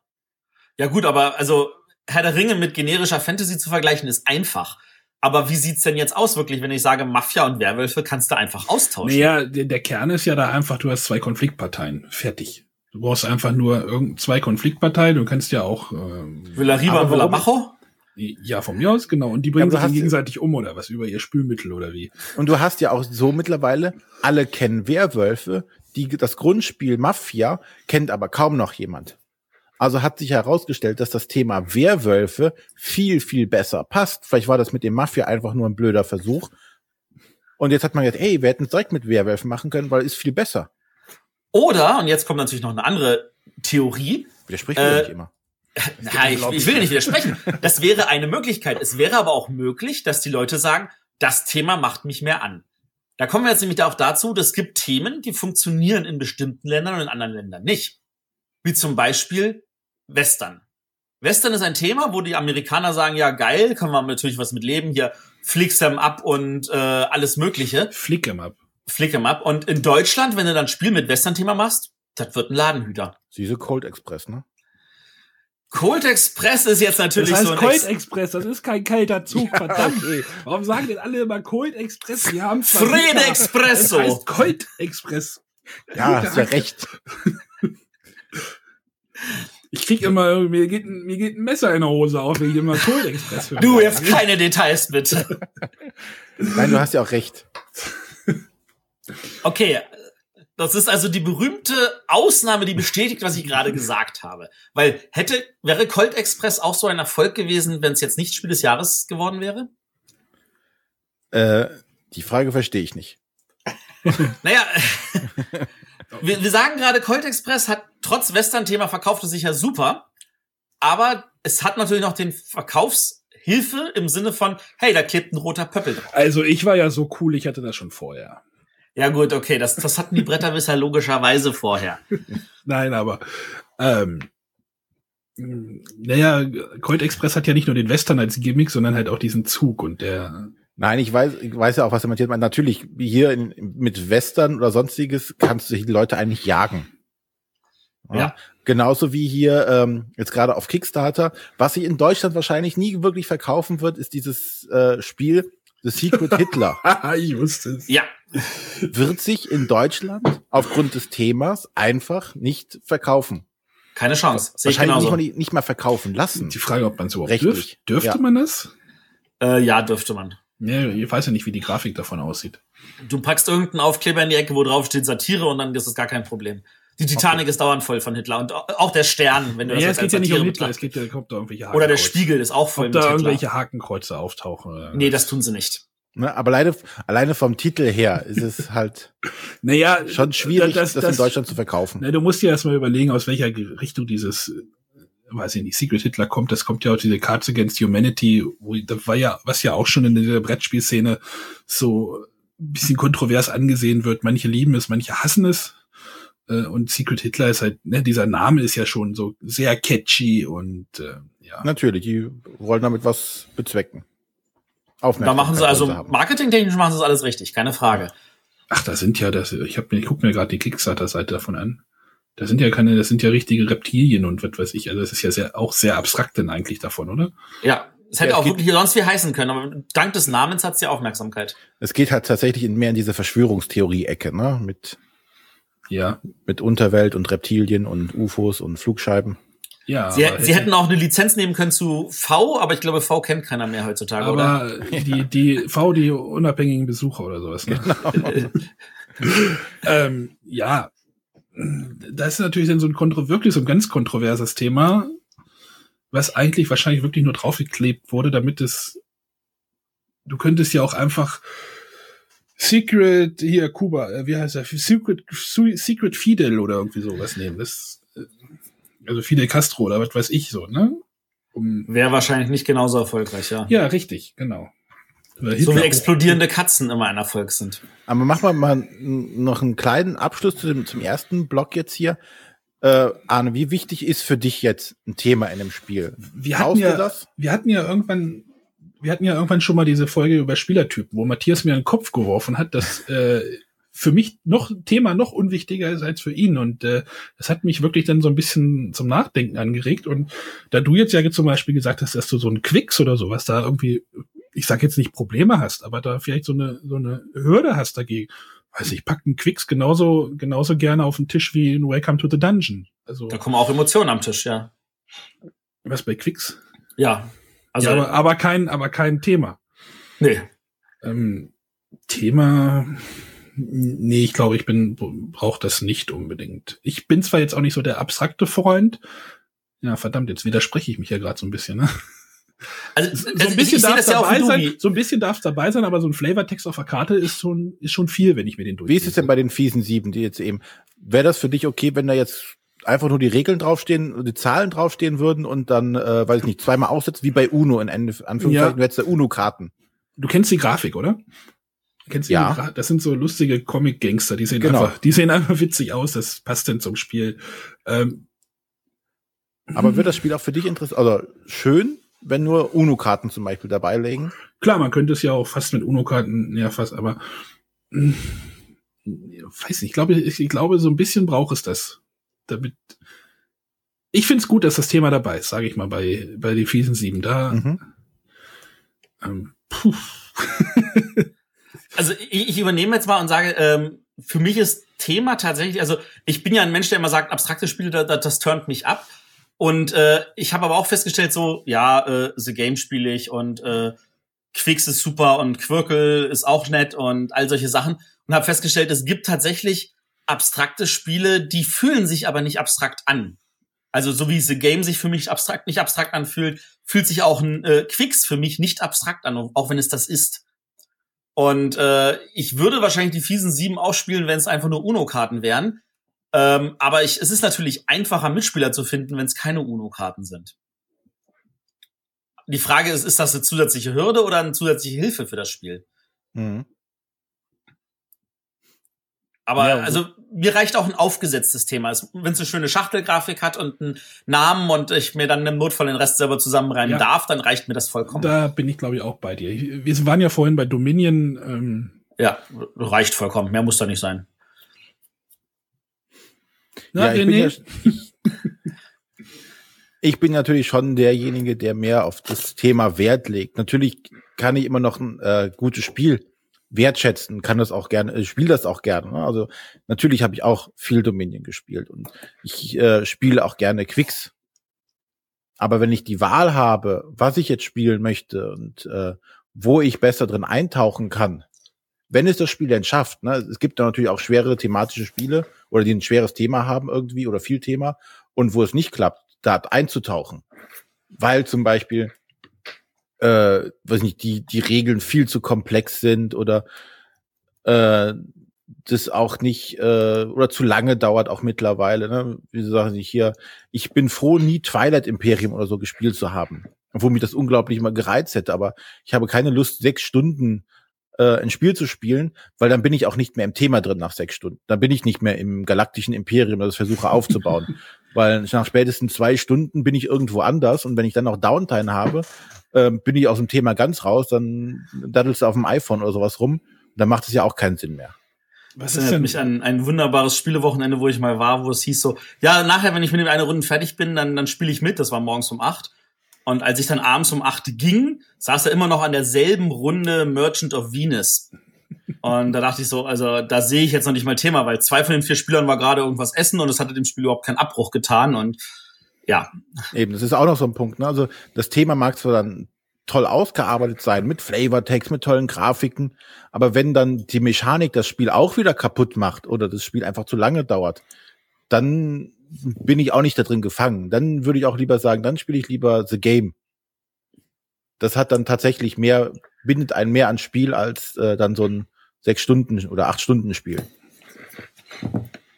Ja, aber mir ist es halt einfach sehr wichtig und äh, finde es halt auch schade, wenn du dann manche Spieler hast, die dann sagen, ja, wir sind jetzt hier äh, das tolle Mittelalter-Handelsspiel und äh, im Endeffekt ist es das gar nicht, sondern du schiebst irgendwas hin und her oder bewegst Klötzchen von A nach B. Aber dann, dann kommen wir jetzt mal tatsächlich zu, zu diesen üblichen abturnenden und vielleicht übergenutzten Themen. Da haben wir bestimmt irgendwelche, die äh, also manchmal sind es einfach nur welche, die uns abtören, manchmal sind es welche, die wir einfach sagen, die können wir nicht mehr sehen. Ähm, aber da gibt es für jeden natürlich irgendetwas, äh, was in diese Kategorie reinpasst, oder? Arne? Ja, René hat ja gerade gesagt, Mittelalterhandel. Ähm, man sagt, man hat's eigentlich schon über, aber wenn dann so ein Thema, so, so ein Spiel wie Marco Polo kommt, ist das eigentlich auch schon wieder egal. Dann finden's alle trotzdem geil. Ja. Oder? Also so ist es bei mir. Alle sagen immer, oh, Mittelalter, irgendwelche Klötzchen hin und her schieben und äh, also ich, ich ordne da jetzt Marco Polo einfach mal mit rein. Ähm, das sind ja diese, diese Cube-Pusher, diese, diese Würfelschieber, ne? Ja, aber da bist du, bist du wieder an dem Punkt, wo du sagst, okay, ähm, da, da reizt mich dann die Mechanik wieder mehr. Ne? Genau, da ist das Spiel so gut, dass es eigentlich egal ist, dass es mal wieder ein Thema ist, was wir schon 20, 30 Mal hatten. Ja. ja, ja. Aber trotzdem ist es ein Thema, was man eigentlich sagt, hm, kann man sich nicht mal was anderes einfallen lassen mittlerweile. Und äh, da gibt's, es gibt ja genug Themengebiete, die noch kaum berührt sind, ne? also wo man sich noch mal ausleben könnte. Zum Beispiel? Wobei Marco Polo jetzt rein technisch gesehen ein Thema ist, was nicht so ausgeschlachtet ist.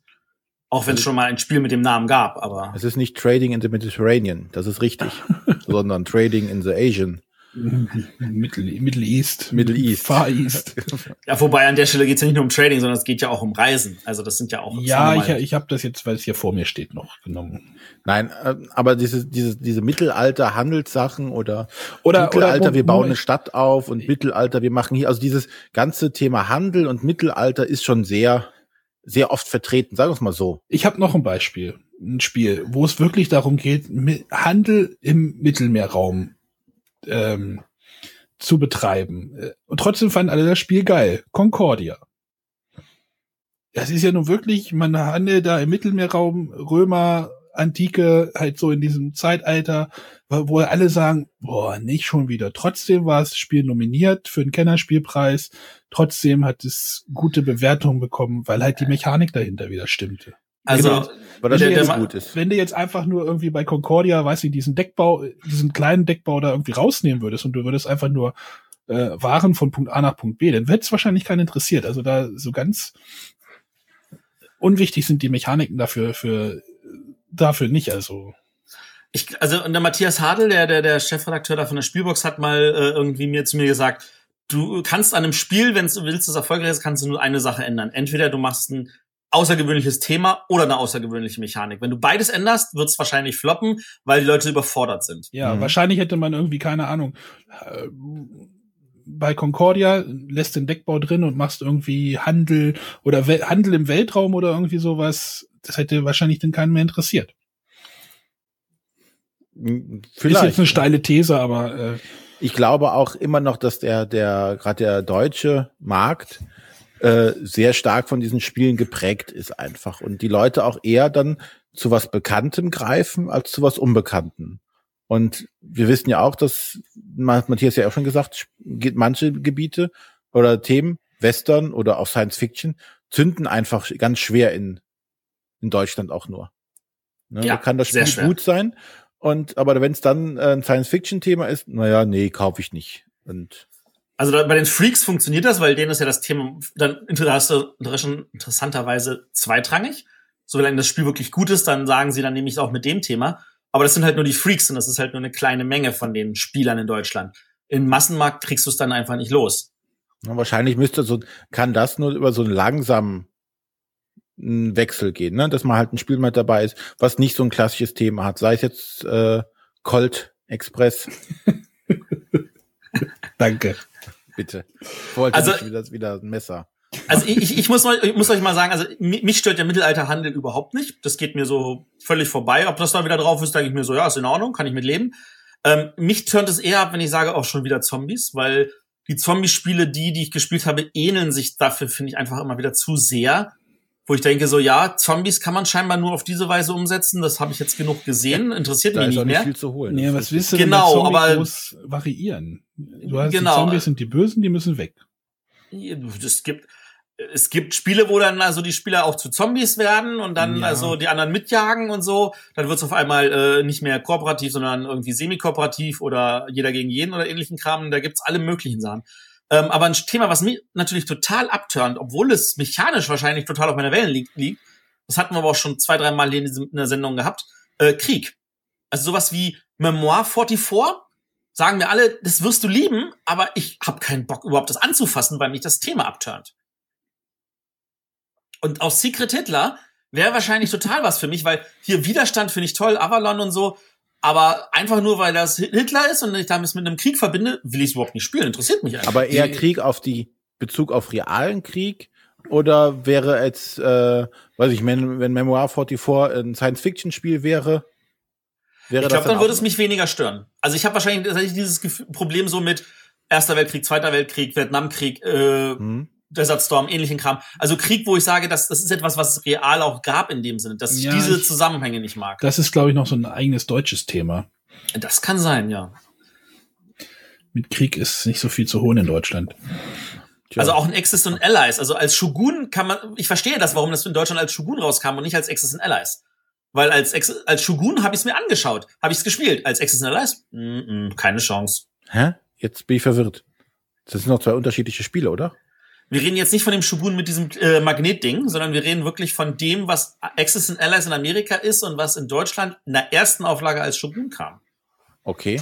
Es gab zwei Shogun-Spiele. Ja, ich kenne das Shogun hier mit den Plastikschwertern und den Münzen und dann, wo du auf Japan sitzt und deine Pagoden da baust und Ninjas anheuerst. Ja. Das, nee, das ist noch mal, nee, das, das ist das mit dem Würfelturm-Shogun, oder? Nee. Es gab doch Du, noch, äh, du, äh, du, es gibt auch noch einen Würfelturm-Shogun von, von Queen Games, das meinen wir auch Nein, nicht. das ja. M MB Shogun. Das MB, äh, ja, Und da gab es auch ein MB X und Allies. ja, das ist schon ein gleiches Spiel, zumindest für mich.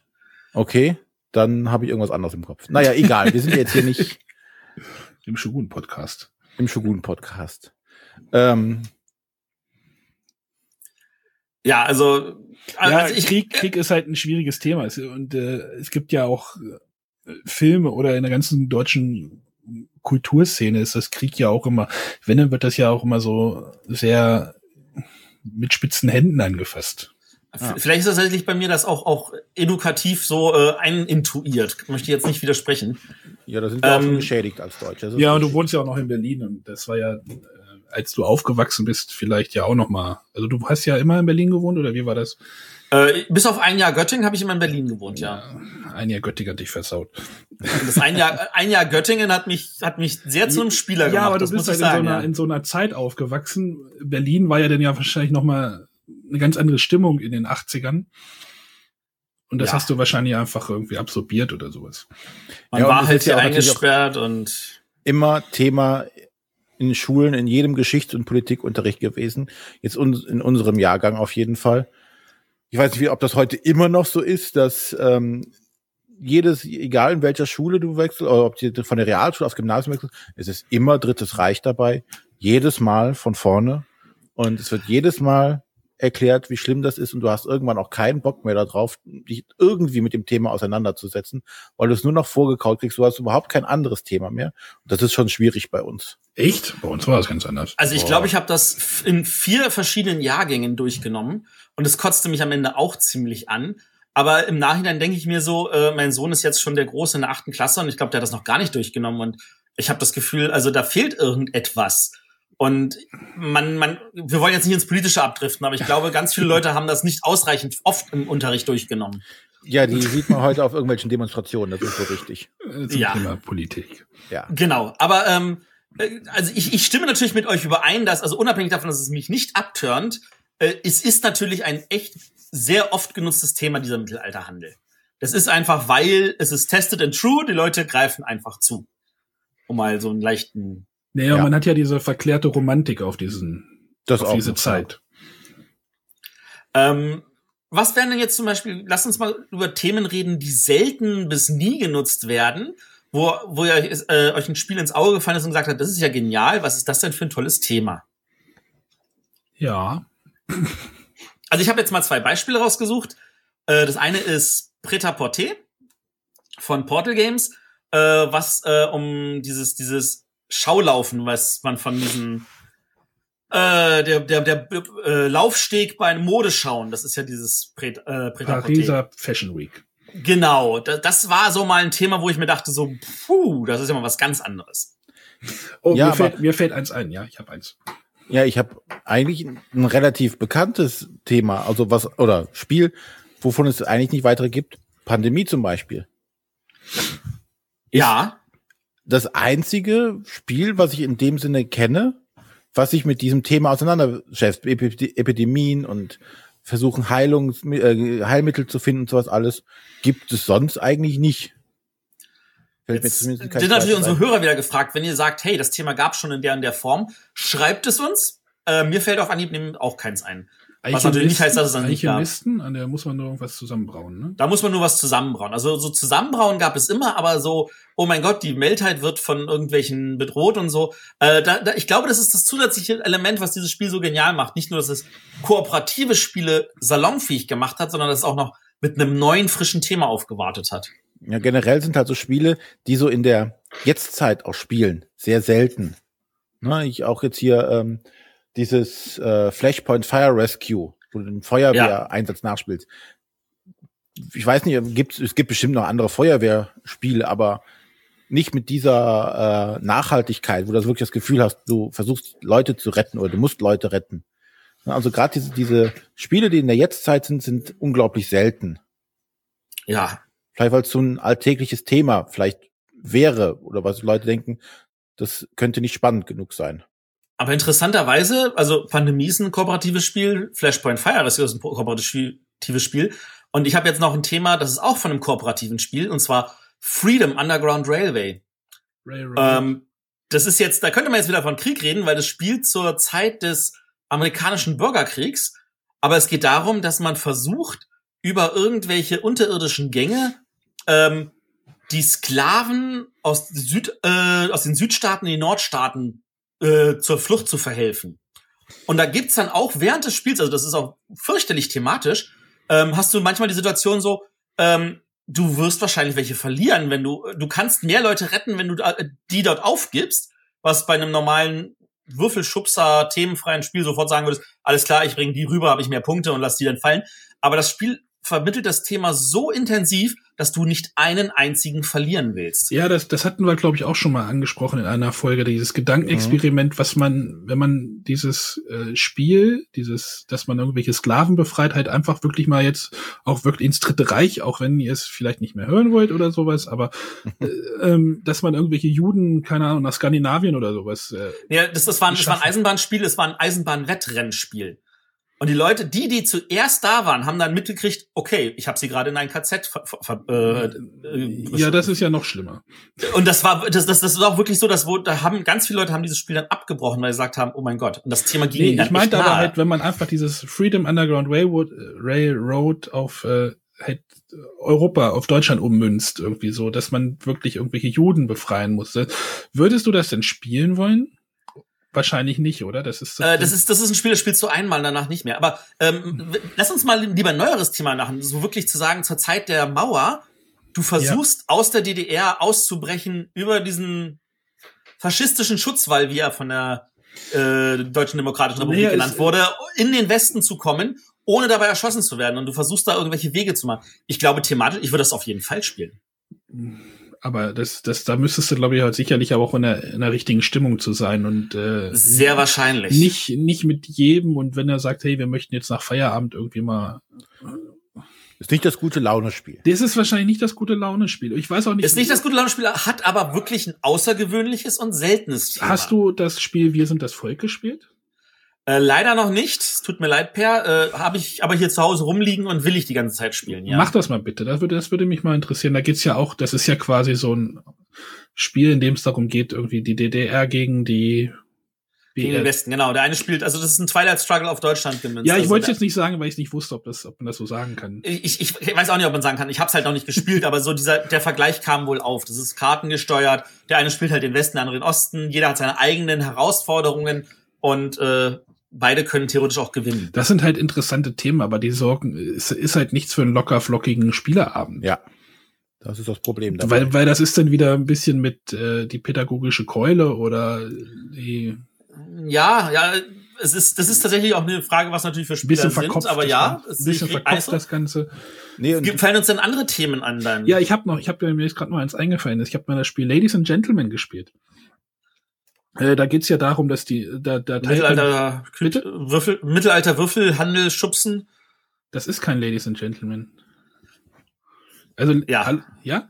Ja, also das, die, die Gentlemen versuchen Geld zu kassieren und äh, einzunehmen und die Frauen versuchen es auszugeben. Genau, genau. Das ist irgendwie die, also das Spiel, die Spielgruppe wird in zwei Teile geteilt und dann können spielt eine Gruppe die Ladies, die halt irgendwie einkaufen müssen tagsüber und die Männer müssen tagsüber einkaufen und abends wird dann geguckt, ob die Männer genug Einkommen geschafft äh, gekriegt haben, damit die Frauen irgendwie ihre Kleider bezahlen können und wer am Ende des Spiels die besten Kleider hat, äh, hat gewonnen. Also es ist auch mal so, weil du vorhin ja Bretter Poté sagtest, das ist ja auch so ein bisschen so ein Modethema. Ja, wobei das für mich tatsächlich eher so einem Handelsspiel gleichkommt. Also das, das Ja, aber mit einem anderen Thema halt, ne? Ja, für mich ist, glaube ich, die Mechanik an der Stelle äh, kurioser als das Thema. Weil diese Mechanik so, hier, wir sind immer in Zweiergruppen und wir haben verschiedene Regeln, was so ein bisschen asymmetrisch ist. Ja. Und das halt also auch in, als Großgruppenspiel, also man sollte da für mindestens sechs Leute sein. Ja, aber mir jetzt nicht gefallen. Lustig ist, äh, meist in der ersten Partie ist es übrigens so, dass man, ähm, dass die Frauen natürlich die Ladies spielen und die Männer spielen die, die Herren und äh, man dreht sich das dann auch mal um, dass die Männer die Kleider einkaufen müssen. Das ist dann immer ein großes Hallo. Je nachdem, wie gut das Thema bei der Gruppe ankommt, kann ja, da tatsächlich eine Menge ja, rüberkommen, ja. Ist, wenn man das Ganze immer umdreht. Das ist mir noch eingefallen. René, hast du noch irgendwelche schönen, selten genutzten, ungewöhnlichen Themen? Fall momentan auch nichts ein. Das einzige, wobei das Thema jetzt äh, relativ schwach nur ist, ist hier bei äh, fremde Federn Politik. Ja. Ne, also oder Büroalltag, Politikalltag. Das ist auch ein Thema, was selten irgendwo vorkommt. Ja, da, ja. Gibt's, da gibt's ja noch dieses große Die Macher, ne? Das ist, das ist, also als das gerade hier geschrieben hast, dachte ich auch so, ja, richtig die Macher, das Spiel, was die Nummer eins in der Boardgame Geek äh, Datenbank ist. Das ist das erste Spiel, das eingepflegt wurde. Ach so, ich dachte die eins. Hä? Ja, ja, das ist, das ist, die, die Spiele sind ja alle durchnummeriert in der Datenbank, so wie Datenbank so sind. Und das ist die Spiel Nummer eins. Also und äh, ja, die Macher ist auch äh, Wahlkampf und äh, wir gehen auf Stimmenfang und wir geben nicht wirklich die Themen vor, sondern wir lassen uns natürlich auch davon leiten, was das, was das Volk will und so. Äh, und im Notfall in dem einen Bundesland sind wir dafür und im nächsten Bundesland dagegen. Äh, Macher ist ein total tolles Thema. Ich, mir fällt noch was ein. Oh, jetzt zählen wir, jetzt zählen wir schon wieder Spiele auf mit ungewöhnlichen Themen. Ähm, ich habe es nicht gespielt, ich weiß auch gar nicht, ob es einer von uns hat. Das ist Shakespeare. Nee. Shakespeare habe ich, habe ich noch nicht gespielt. Da geht es doch irgendwie darum, dass man ein Theaterstück irgendwie aufsetzen muss. Also genau. du hattest ja gesagt, wenn man man muss zwei Dinge machen. Man muss entweder ein ein äh, innovatives Thema oder ein innovativer Mechanismus und nicht beides gleichzeitig. Und ich glaube, das Thema, das Spiel hat einfach dieses Theaterthema, aber ich glaube, das ist sehr, sehr konservativ. Ich glaube, es ist einfach nur ein Worker Placement. Ich werde es spielen, ich werde es euch dann auf jeden Fall berichten. Das liegt hier schon zu Hause rum. Ich glaube, es ist einfach nur ein Worker Placement drin. Aber es ist, da gibt es ja jetzt auch noch hier die The Gallerist gab es jetzt ja auch noch als Spiel, glaube ich, jetzt in Essen und äh, dann gab es noch irgendwie so ein Filmspiel wo Filme halt äh, Producers. Producers, genau. Das war jetzt auch so ein kleiner Hype. Da gab es zwei Spiele sogar dieses Jahr, die rausgekommen sind, ne? Mit dem TV- oder Filmthema. Äh, TV-Thema gibt's zwei Spiele, aber das Producers ist nochmal ein ganz anderes Ding. Okay. Es, es gibt da schon Also die, die, man merkt auch, also mit mehr Spielen kommen auch mehr Themen langsam auf und das finden wir sehr angenehm. Äh, um zurück auf unsere Wochenfrage nochmal kurz Die, die Satz Frage zu ist, wie erfolgreich die sind. Das ist eine gute Frage. Da muss man mal gucken. Das könnte auch manchmal daran liegen, dass die, ob die Themen gut oder schlecht umgesetzt sind. Wir hatten ja in dem einen Jahr in Essen hatten wir zum Beispiel Spiele, die sich mit Essen beschäftigten. Und die waren jetzt beide nicht riesen erfolgreich, aber sie haben das auch von verschiedenen Standpunkten aus gemacht. Ähm, bevor wir jetzt also weiter einfach nur irgendwelche einzelnen Spiele aufzählen, äh, würde ich gern noch sagen, wann ist denn das Thema schlecht umgesetzt? Also es gibt ja auch Spiele, da, da sagst du dir so, dass das Thema, das passt vorne und hinten nicht. Ja? Also ich, ich, ich nenne jetzt mal ganz konkret ein Spiel von Amigo aus dem Jahre 2006, Projekt Skyline. Ich bin extra durch meine alten Spielbox-Ausgaben gegangen, um rauszukriegen, wie das Spiel hieß, weil ich mich an den Artikel mit viel Freude erinnerte. Ähm, bei Projekt Skyline äh, bauen wir halt Hochhäuser und dann gibt's auch eine Phase, wo wir mit den Hochhäusern uns bewegen und auf andere Hochhäuser draufspringen. Okay. Okay, unsere- Spätestens unsere- hier hat René abgewunken und gesagt, nee, das Spiel spiele ich nicht. Unser, unsere, naja, unsere äh, Reaktion hat ja gerade schon gezeigt, dass wir, Vor dem Thema halten. ja, das ist halt wirklich ein bisschen, weil Matthias jetzt, jetzt natü- natürlich auch so ein bisschen überspitzt wahrscheinlich gesagt hat, es dass, klingt dass das Haus auf das andere draufspringt. Genau, ja, aber so ist es auch in den Regeln ungefähr beschrieben. Und das ist, das fühlt sich komplett falsch an. Natürlich könnte man sagen, ja, hier kommt ein Kran, nimmt das und packt das woanders drauf. Es wird Aber- nicht besser dadurch. Es wird nicht besser. Äh, ein Container. Spiel, das aber halbwegs erfolgreich war, obwohl es ähnliche Problematik hat. Und ich glaube, das hat was mit Hausbau im Allgemeinen zu tun, ist zum Beispiel Azara. Das war ja auch nominiert 2011 für Spiel des Jahres. Bei Azara bauen wir Türme und wir brauchen mindestens einen Turmboden und eine Turmspitze und beliebig viele Stockwerke dazwischen. Und wir können im Laufe des Spiels bei diesen Türmen noch Stockwerke dazwischen schieben. Ja, die machen das wie bei so einem, bei so einem Kreuzfahrtschiff. Das wird irgendwann auseinander, auseinandergesägt und dann wird noch ein Mittelteil eingebaut. Ja. Genau. Und äh, also, wie gesagt, das Spiel ist dadurch jetzt nicht schlechter, aber das Thema ist an der Stelle in meinen Augen verfehlt. Haben wir ähnliche Beispiele vielleicht von euch? Wenn, dann kann ich mich nicht mehr dran erinnern. dann habe ich es verdrängt. Äh, Also, äh, also ich glaube, sowas kann man nicht verdrängen. Also bei mir bleibt sowas hängen, weil ich mir denke so, ich achte schon nicht wenig auf Thema, aber wenn das Thema verfehlt ist, dann finde ich, das ist das noch viel schlimmer, als wenn gar kein Thema drauf ist. Ich, ich glaube, beim Thema macht man aber, drückt man aber auch gerne mal ein Auge zu, oder? Also du hast jetzt natürlich zwei Extrembeispiele gesagt. Ja, das sind tatsächlich Extrembeispiele. Oft drückt man natürlich ein Auge zu und so, aber ähm, das ist natürlich, äh, ja, Hier liegt zum Beispiel ein Vegas vor mir. Also das haben wir jetzt diese Woche einmal gespielt. Da legst du ja irgendwelche Würfel auf Casino. Warum legst du dann Würfel in so ein Casino rein? Warum? Macht ja thematisch auch keinen Sinn. Könntest du auch abstrakt umsetzen. Also Vegas ist für mich ein abstraktes Spiel. Ja, aber es hat trotzdem dieses, dieses, aber da- dadurch, dass es halt dieses We dass es halt Vegas oder Las Vegas heißt, vermittelst du ja gleich schon was in was äh, mit dem Namen etwas, wo in der welche Richtung dieses Spiel sich Ja, aber. Aber- aber, es ist ja immer noch ein, in Anführungszeichen ein Würfelglücksspiel, in dem ja, du, ja, deswegen ist ja und du kannst was gewinnen, wenn jetzt aber bei Las Vegas wäre, dass du, weiß ich nicht, Aktien kaufen müsstest. Von, dann wäre das Thema an der Stelle, glaube ich, verfehlt. ah, gute Interessanterweise, Erwartungsidee. Ich schreib's dir mal auf. Aktien Es gibt ja noch das Spiel Lords of Vegas. Das gibt's, äh, gab's nie auf Deutsch. Aber da war es ja auch so, dass du hattest äh, den, den, den Strip hattest du da ausgelegt und da waren die Bauplätze und du musstest gucken, dass du dir gute Bauplätze holst, um dort irgendwelche Casinos zu eröffnen. Und das Spiel fühlte sich, finde ich, auch nicht nach einem Las Vegas Spiel an. Also das hätte wirklich jedes andere Thema wahrscheinlich besser ausheben können. Ist glaube, der deshalb ist das Thema auch dann in Anführungszeichen nicht verfehlt, auch wenn es ein abstraktes Spiel ist. Ne? Aber wenn das, das Spiel so gar nichts mit dem Thema zu tun hat, wie, weiß ich nicht, hüpfende Hochhäuser oder sowas.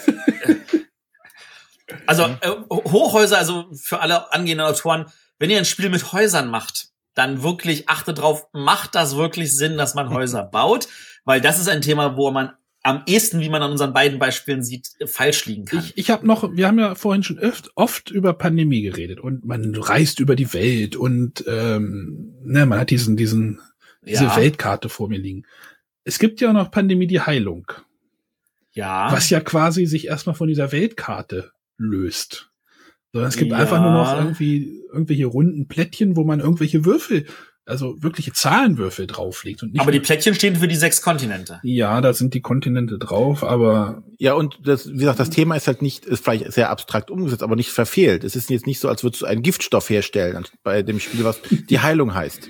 ja, das stimmt. Das machst du bei Pandemie die Seuche. Da bist du, da bist du der böse Virus und versuchst alle auszurotten. Ne, Ich denke also, falsch Ja, okay. umsetzen ist schon schwierig. Zum Beispiel, was mir jetzt gerade noch beim Thema Bauen einfällt, wäre sowas wie Blueprints, wo du ja mit Würfeln versuchst, deinen Bauplan umzusetzen. Aber das Thema ist ja nicht verfehlt dadurch. Ne? Nee, die, die, die. Würfel haben ja sogar noch, die haben ja, das eine ist der Glaswürfel, das andere ist der Holzwürfel, das andere ist der Recyclingwürfel.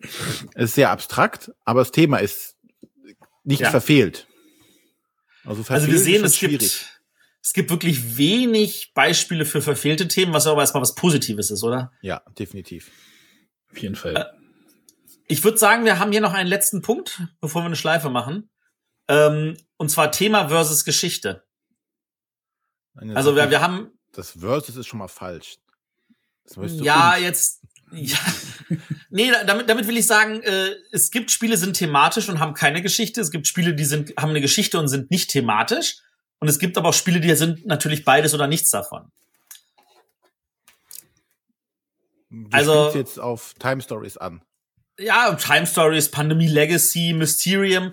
Ähm, also ich finde auch bei Mysterium wird eine, hast du ganz viel Thema, aber da ist auch irgendwie eine Geschichte dabei, die dieses Thema unterstützt. Also die, die wo wo das, das hilft im Narrativen.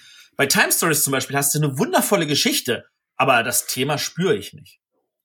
Das, das, das, das Thema, dass wir jetzt irgendwelche Zeitreisen machen, wo wir das irgendwie, irgendwie, da, das kommt für mich nicht genauso rüber wie die Geschichte, die wir da erleben, indem wir durch diese einzelnen Räume Nein, gehen die- und dort die- dieses erleben. Genau, diese Geschichte hat natürlich schon den, den größeren Schwerpunkt dabei.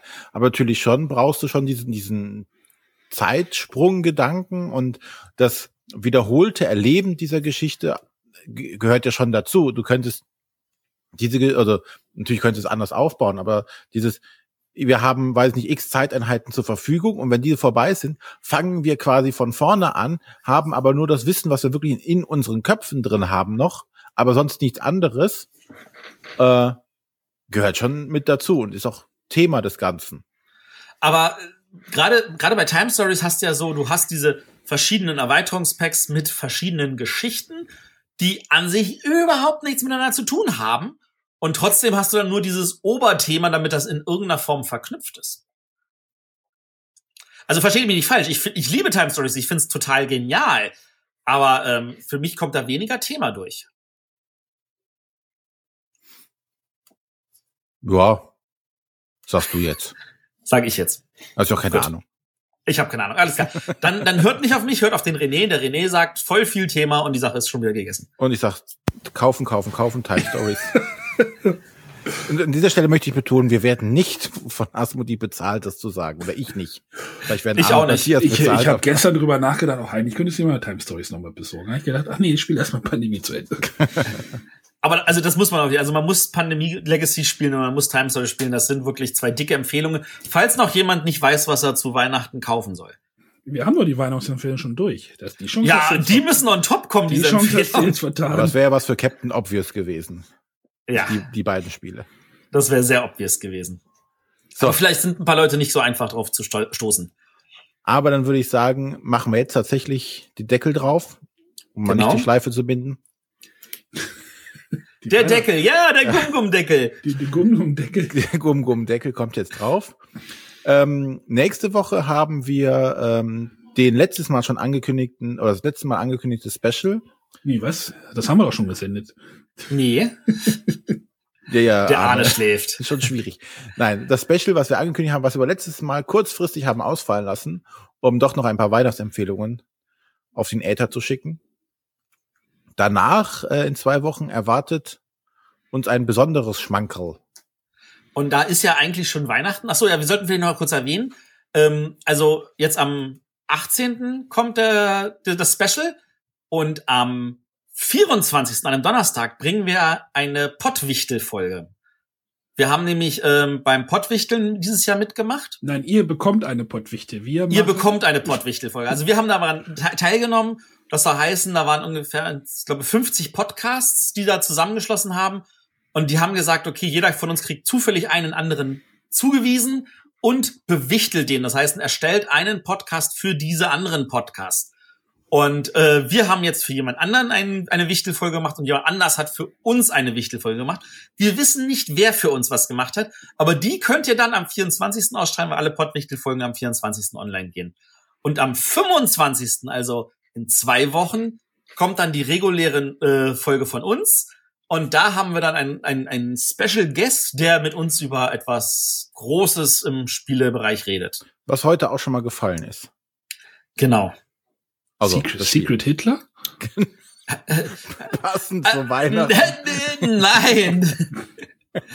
Das ist uns nicht groß genug. Nein, aber da gibt's ein schönes Schmankerl auf jeden Fall. Genau.